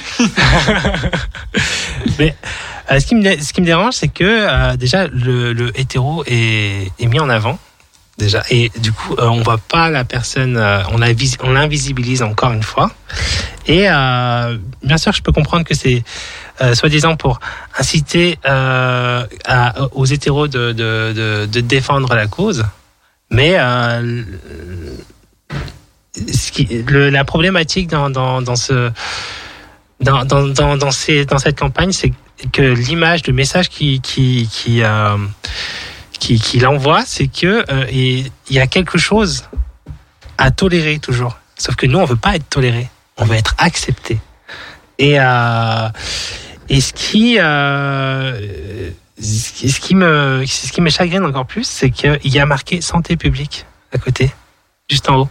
Alors que euh, je sais pas, il pourrait euh, être en partenariat avec le ministère de l'égalité ou la délégation interministérielle et de la, à la lutte contre le racisme. La DILCRA. Ouais, c'est ça, la DILCRA. Je, je cherchais le, le truc. Et franchement, ils auraient pu faire un travail là-dessus. Sauf que là, euh, on, on voit que euh, c'est juste pour euh, donner une bonne image, parce que derrière, en donnant ces- ces- cette, euh, cette, cette, ce- ce- en, en faisant, en partageant cette, cette image de qui, qui se veut bienveillante, hein, on est d'accord. hein, ça invisibilise toutes les violences qu'il y a derrière, parce qu'il n'y a pas eu un travail derrière pour ex- pour expliquer que malgré euh, pas, pas malgré, bien, bien que je je, euh, j'accepte euh, mon proche tel qu'il est, il vit toujours des discriminations derrière. Et ça, on le dit pas dans cette. euh, C'est- C'est tout le problème de la banalisation. Mm. Et alors, moi, je vais être très clair. euh, si je réagis aussi des fois où je me sens pas à l'aise avec mes proches euh, qui sont LGBT, euh, c'est que c'est assez insidieux. Euh, qu'à un moment de sa vie, on a 7 ou 8 ans de transition, quelque part, on a retrouvé, Mm, mm. je dirais, une vie normale. Euh, ben, tu te dis, tu as peut-être envie de laisser tout ça derrière toi. Je, je, je- alors je me mets en premier et tu vois Mathieu Delormeau, on lui a Mm, craché sur la gueule. Euh, ben, on a le droit aussi de se, ben, d'avoir envie euh, d'un côté d'être invisible et de l'autre côté d'être représentative. Moi, Oui. c'est un vrai sujet, euh, tu vois, qui me travaille Alors, en ce moment. Moi, je pense que le fait de vouloir, c'est pas le fait tellement de se sentir invisible, mais c'est de se retirer. Il y a des personnes qui ont besoin de se retirer pour se ressourcer. Ils ont besoin de, de, de, de, cette solitude parce qu'ils ont, ils ont grandi avec. Bah, euh, C'est surtout que, enfin, quand tu as passé euh, 7 ou 8 ans de transition, hein, euh, à t'en prendre plein la gueule, Mhm. et que tu Ouais. te rends compte que bah, ça y est, d'un coup, euh, t'es plus sous les feux euh, de la foudre, euh, bah, tu te dis, t'as peut-être plus envie d'y retourner. quoi. Après, mais c'est normal. je voulais revenir d'un point de vue familial. Enfin, ça reste quand même important. Enfin, moi, je- tu vois, dans, dans ma famille, j'ai un peu, j'ai, un- euh, du monde qui est LGBT dans ma famille, surtout plus gay. Bon, tu- Euh, mais, euh, mais du coup, euh, c'est- enfin, ça a été mes premiers soutiens, quoi, de, de- au, au- au départ dans ma transition. Mais euh, et ça, ça n'empêche qu'aujourd'hui, même si euh, il y a cette, enfin, je suis à 7 ans de transition, tout ça, et que mon pareil, la transition, elle est, elle est comme toi derrière moi un peu. Bah, mine de rien, ça fait toujours du bien un peu de d'avoir ce soutien-là encore en fait, Bien même sûr, ouais. même dans la vie de tous Bah. les jours. Ah, bah, alors, alors après, c'est sûr qu'on en parle moins maintenant puisqu'il y a la vie euh, du travail, la vie un peu euh, où, où- où on, où on fait notre route quoi. Bah, tu Et- vois, c'était un. Il y a- il y avait un sujet. Moi, je me rappelle quand j'ai commencé à aller à Chrysalide, euh, dans les assos, etc., etc. On me disait, ouais, non, mais le problème chez les, euh, dans les associations trans, c'est qu'au bout d'un moment, les trans, elles disparaissent, elles reviennent plus dans le truc. Alors que dans les autres associations LGBT, gays, lesbiennes, machin, il y a toujours une continuité. Et c'était un peu comme si, bah, du fait que tu étais trans, à un moment, ça y est, c'était fini. Et Alors, tu te moi, je- plus légitime à militer. Oui, peut-être. Mais après, euh, moi, dans mon expérience personnelle, euh, j'ai été dans plein d'associations euh, LGBT. Et moi donc. euh, Moi aussi. et euh, il y a certaines associations où euh, bah, le feeling passe pas, donc forcément je je vogue, tu vois. C'est aussi une question de ça. Tu peux très bien être dans un endroit qui peut être autant bienveillant, qui est autant que avec plein de bonne volonté, mais euh, si le feeling passe pas, il passe pas, hein, donc euh, forcément. Ouais, Et puis moi, ça me fait chier aussi euh, d'aller dans une association euh, qui est à, à 10 000 km de chez moi, alors que pour moi, la vie associative, ça doit être juste à côté. C'est ça.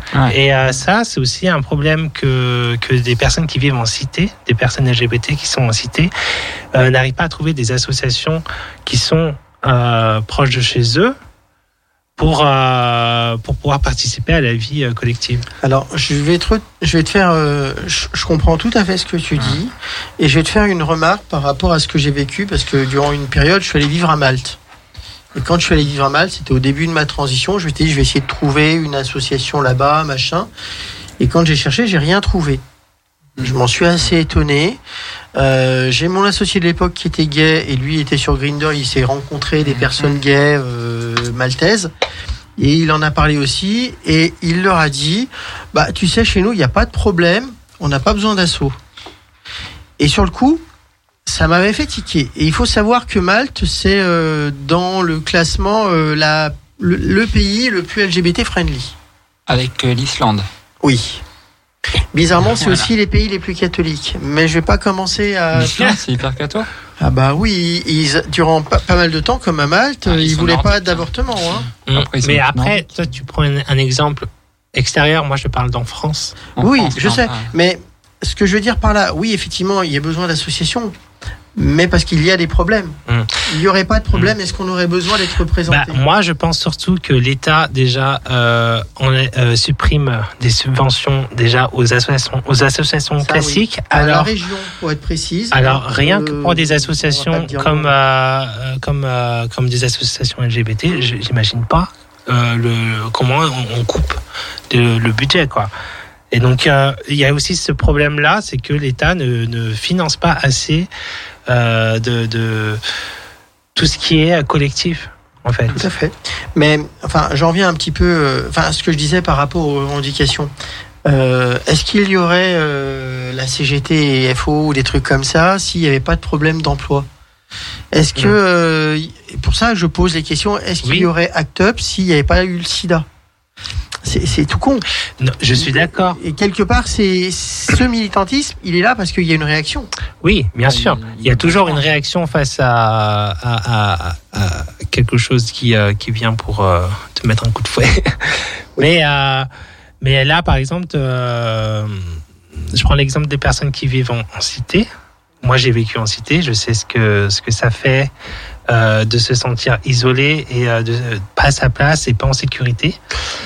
Euh, Il y a des endroits où, euh, enfin, du coup, euh, en ayant grandi dans les cités, j'ai appris à me conditionner pour pouvoir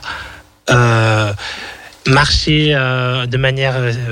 pour, pour savoir- je savais là où il fallait que j'aille, là où il fallait euh, que, Pas que j'aille. voilà. Je, et euh, ce conditionnement, aujourd'hui, il est encore présent dans ma vie de tous les jours. Euh, je me retrouve, par exemple, là, on est à Saint-Priest, tu vois. Je suis marché, j'ai juste marché pour aller acheter un truc à, Carrefour à côté, là. Et euh, j'ai- re-ressenti encore euh, cette oppression qui date d'avant. Alors qu'aujourd'hui, je suis sûr que, enfin, je suis sûr. Je pense que c'est un peu plus accepté déjà, mais moi, j'ai dans ma tête, un peu du mal. Et j'aimerais justement que qu'il y ait des associations LGBT dans les quartiers pour que euh, montrer que on existe on- on- on- et que on, apporte quelque chose aussi euh, au collectif quoi. C'est, pour moi c'est important pour enlever cette euh, peur que tu as. Enfin, je pense qu'il y a d'autres personnes qui sont comme moi qui qui ont qui ressentent toujours. D'ailleurs, j'en profite pour faire un, un- un petit coucou à la personne qui a, qui a organisé la Pride des banlieues sur Saint-Denis, dans la rue ah oui, parisienne. ça c'est génial. Euh, Ouais. Comment euh, Et puis l'urbaine, c'était un peu en banlieue, mais bon, on va pas Ah, dans le détail. euh, Sébastien Camille, pour euh, citer la personne Mhm. euh, que je connais bien et que, qui, qui a fait beaucoup pour, pour la banlieue. Euh, Voilà, c'était juste un, un petit coucou. Ouais, bah, D'ailleurs, c'est cette, cette phrase, je l'ai trouvée. euh, elle m'a, moi, elle m'a. Quand j'ai euh, appris la nouvelle, ça m'a ému. Tu vois, j'étais, je me suis dit enfin quelque chose Mm. pour des, des gens euh, comme moi, bah, qui ont grandi en cité, etc. Ouais. Mm, Parce c'est que important. vraiment, on, Mm. on- C'était l'année dernière, la première Pride des banlieues. J'y étais en plus à Paris. À Saint-Denis, ouais. Ouais. Ok, bah. Je Voilà. sais pas. Moi, en tout cas, moi, c'est je- la première fois que j'en ai entendu parler. Ça m'a, ça m'a vraiment fait quelque chose. Et, euh, et euh, c'est pour ça que je trouve important euh, que, enfin, je pense que l'État devrait euh, arrêter de couper les, les, les subventions et euh, Je vais, je vais y aller à fond, Un petit peu euh, sur, le, sur le sujet de l'oppression. Enfin, comme Mm. tu le sais, moi j'étais juive avant. Mm. Et euh, ben, moi, quand j'étais petite, je me suis fait tabasser à cause de ça. hum, Et c'est vrai que ben, quelque part, euh, j'ai toujours cette peur de me faire tabasser parce que je suis trop visibilisé, trop ostentatoire dans ma foi, dans mon identité, dans mon orientation sexuelle. Et c'est peut-être à cause de ça que très naturellement, j'ai pas envie euh, de le montrer. bien sûr. Je dis pas que, tu vois, euh, Mathieu Delormeau ou moi-même, ben, on est euh, faux hein, par rapport à ça et que quelque part, ben, on a envie d'être caché. Mais on sait qu'on peut se faire agresser et très naturellement, comme tu le dis, ben, on va essayer de prendre des petits chemins à gauche, à droite. On s'en rend pas compte, Mais on s'en rend pas compte, c'est présent euh, en nous. Et mm. euh, alors, ça peut faire mal pour ceux qui le vivent et qui n'ont pas de problème avec ça et qui n'ont pas peur de se faire tabasser. Mm. Euh, moi, malheureusement, à l'époque, ben, j'avais Bien peur.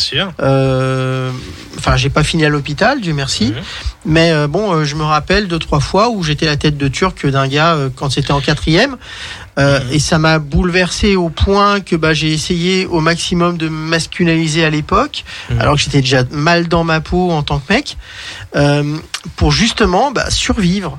Hum, Et, Ouais, et- exactement. et- et- et tu vois, euh, alors euh, oui, effectivement, aujourd'hui, euh, ben j'ai pas forcément envie, de, comme je te dis, euh, de traîner. Voilà. Je dis que j'en ai honte, c'est peut-être Mm. plus parce que d'être avec eux, j'ai peur de me faire agresser. Bien sûr. C'est, c'est le, c'est un, tu vois, ce- Et pourtant, je suis baraque, je sais oui, me défendre. Mais ça, c'est des conditionnements que tu t'es créé quand tu étais petit, tu vois. Oui. Et, euh, et ça, ça, ça restera toujours en toi si tu fais pas un travail là-dessus. Moi, par exemple, J'en parle beaucoup avec mon psy, mais tu vois, euh, Oui, oui. j'ai encore malheureusement Bien ce sûr. travers et mais je me c'est, incontrôlable. ça. C'est incontrôlable. Mm. Tu vois, c'est des choses que euh, c'est, archaïque. Hein, tu, tu peux pas. Bah, avec une thérapie, ça se gère, Dieu merci. Bien Mais sûr, ouais. typiquement, tu vois, euh, bah, cette émission, ça m'aura fait remarquer effectivement que j'ai encore ce truc-là qui est présent. Et j'ai beau pourtant euh, avoir du recul, euh, travailler sur moi, travailler sur mes proches, essayer d'être dans l'amour, euh, comme toute chrétienne qui se Bien respecte. sûr. Et ben à un moment, j'ai toujours ce truc-là Ouais. qui, qui, qui me revient et qui me pourrit la vie. Hein, Bah, tu vois, moi, moi, ça me fait. En, en tout cas, c'est- cette crainte, elle vient à chaque fois où on me dit. Je me dis, tiens, je vais aller rendre visite à ma grand-mère. Ah, il faut que j'aille à la cité. Ah, euh, comment je vais faire pour. euh, Donc, du coup, sans réfléchir, tu vois, je commence à, à me dire, tiens, je vais y aller à telle heure, parce que je sais qu'à telle heure, il n'y aura personne. Tu vois, je me fais des stratagèmes, mais c'est. Mais merde! Et ça, je m'en rends même pas compte, tu vois, tellement c'est inscrit dans, euh, dans mon, c'est Alors inscrit dans mon ça devrait pas être le cas en Et fait. ça devrait pas être le cas, ouais, exactement. Mm. Et Bah, euh, C'est comme les nanassis qui osent pas traîner seules dans la nuit. oui, oui, hein, euh, parce qu'elles se disent on peut avoir des problèmes.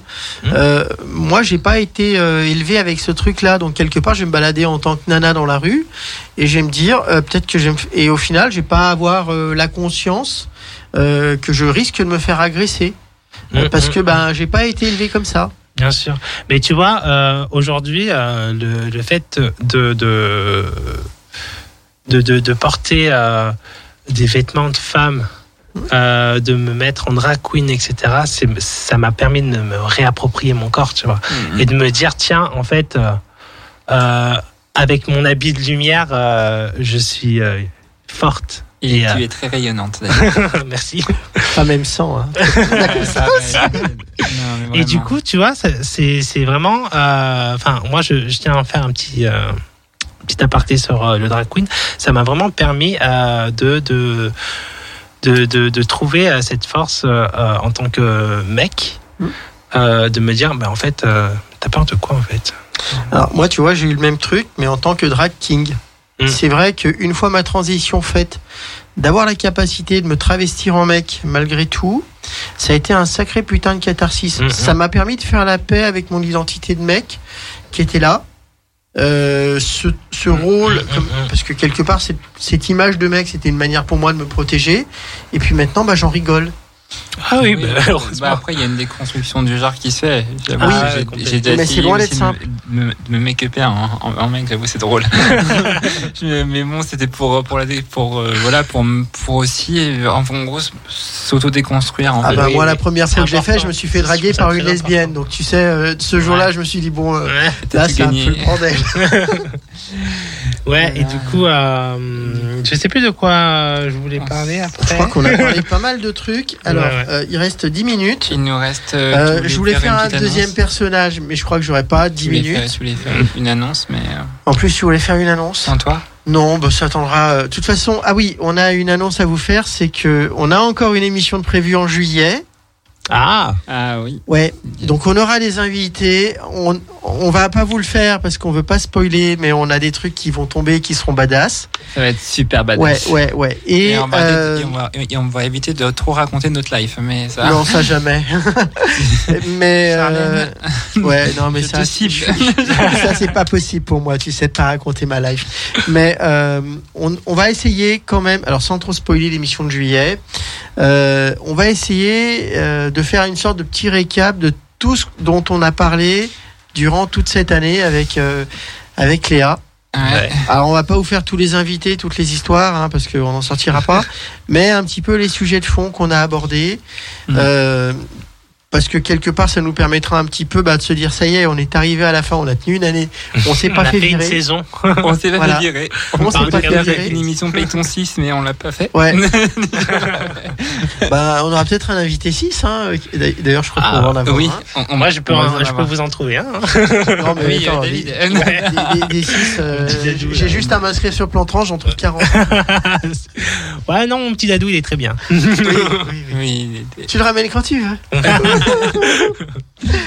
Bref. Hmm. Euh, Moi, je donc, peux, je peux vous faire une petite annonce que je, Oui, je re-signe l'année prochaine pour la radio. Yeah alors moi, je sais pas. Je te- Enfin, je t'en ai déjà parlé. Oui, hein, bon, je, bon, je spoil, tant pis, c'est pas grave. Euh, non, non, Tu vas mais plus euh, raconter ta life. bah déjà. Ah, alors, je, je vais être très honnête. Je pense que je suis plus forte dans le militantisme dans l'ombre que dans la lumière. Mhm. Et même si à la radio je m'éclate avec Léa, qui est une super copine, Frida et d'autres, euh, c'est des moments de partage que j'adore.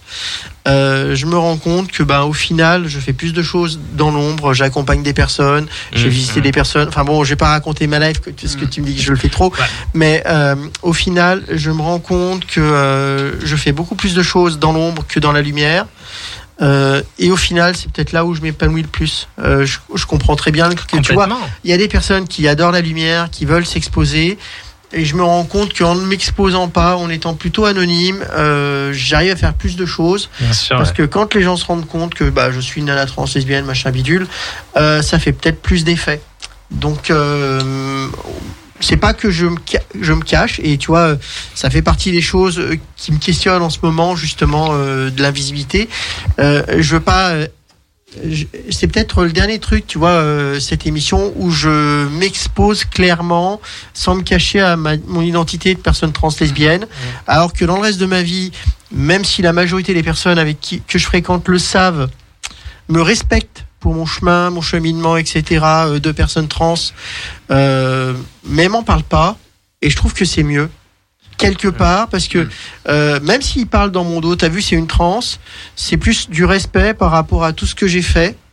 Et euh, je trouve que c'est plus. euh, et puis c'est aussi mes convictions religieuses. Le péché d'orgueil me fait très peur. Et de venir à l'émission, même si j'adore ça, même si c'est, je pense, utile qu'il y ait une émission comme ça. Et c'est pour ça que je t'ai dit, euh, Léa, même si je pense euh, arrêter l'année prochaine, euh, t'as besoin de moi, je suis là, quoi. Euh, mais euh, j'ai peut-être besoin de cheminer vers d'autres trucs.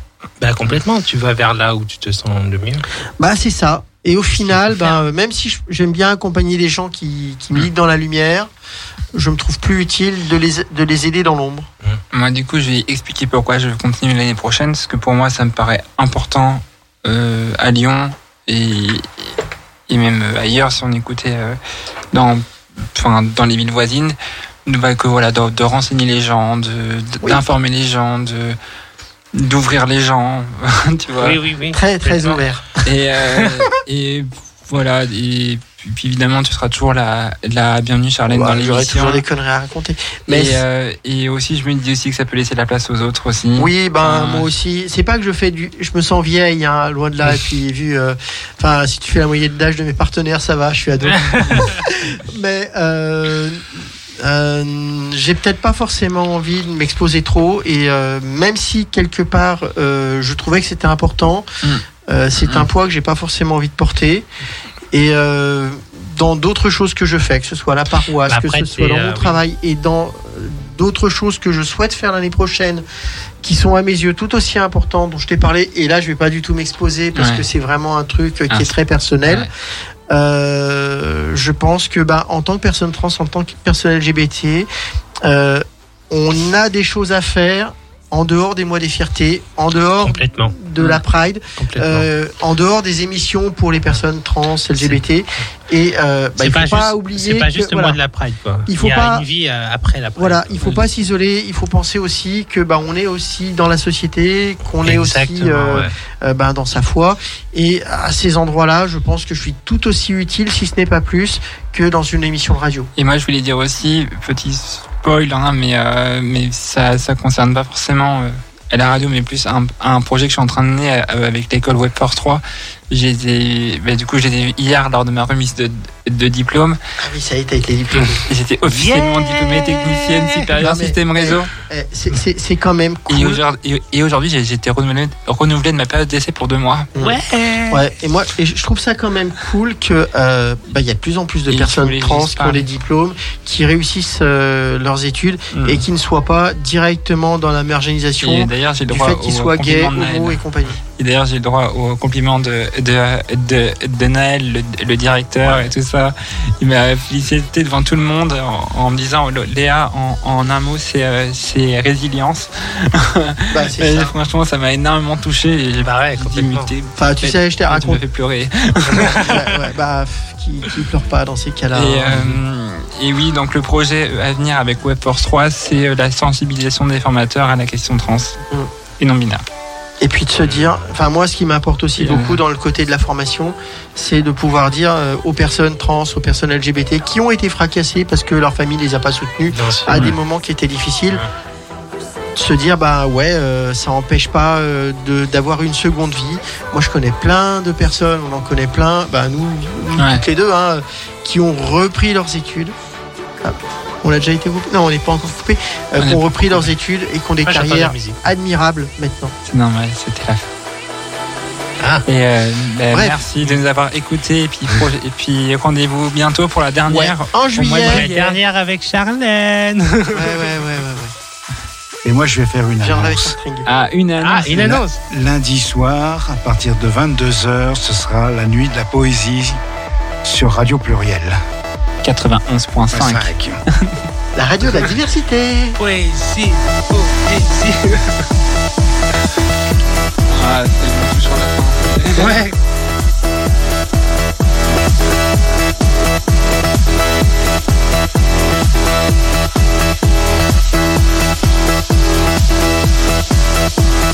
Prima donna, prima donna, prima donna, prima donna, prima donna, prima donna,